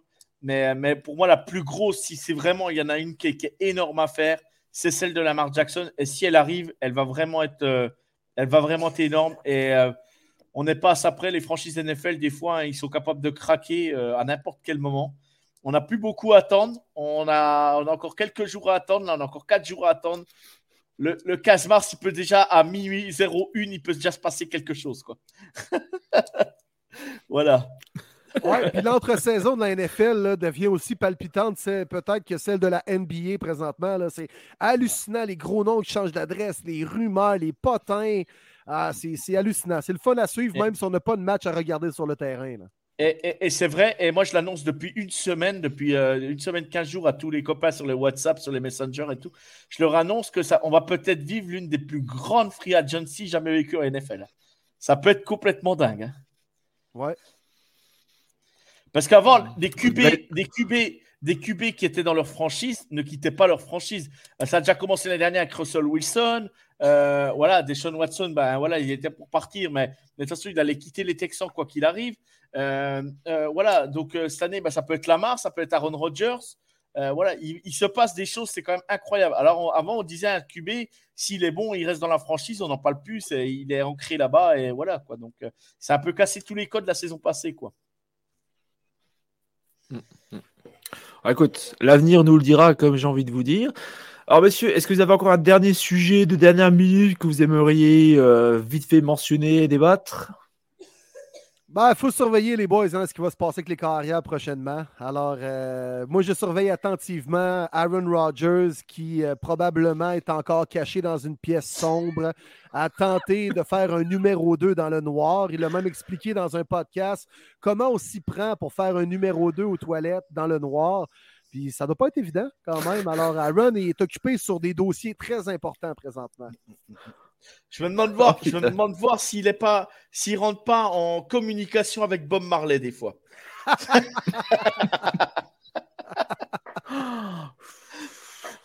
on va loin ça, on va très loin. Ouais. Déjà qu'on est en forme. Hein. C'est pas grave. Oh, c'est pas grave, c'est fait pour ça. c'est le micro, eh, c'est le micro libre, on en profite. Donc euh, voilà, les gens sont prévenus, on se lâche complètement ou presque bon, bah écoutez, en tout cas, si vous n'avez pas d'autres sujets, j'ai envie de dire, on va conclure. Donc, Will, un énorme merci à toi d'être venu discuter avec nous. C'est franchement, c'est un vrai plaisir de t'accueillir dans l'émission.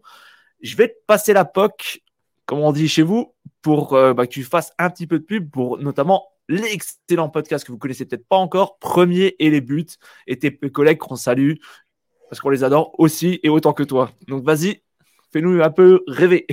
Yes, ben écoute, merci pour l'invitation, les boys. J'ai adoré euh, notre discussion. On s'échangeait déjà sur Twitter, puis euh, je sais que vous nous suivez, on vous suivait également. Donc, c'est le fun de pouvoir euh, se rejoindre un peu dans le même podcast et partager notre passion.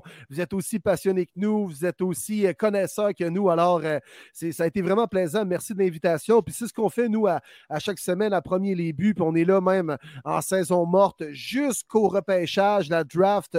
On va analyser ça. On vient d'en parler. Il y a tellement de nouvelles dans la saison morte de la NFL.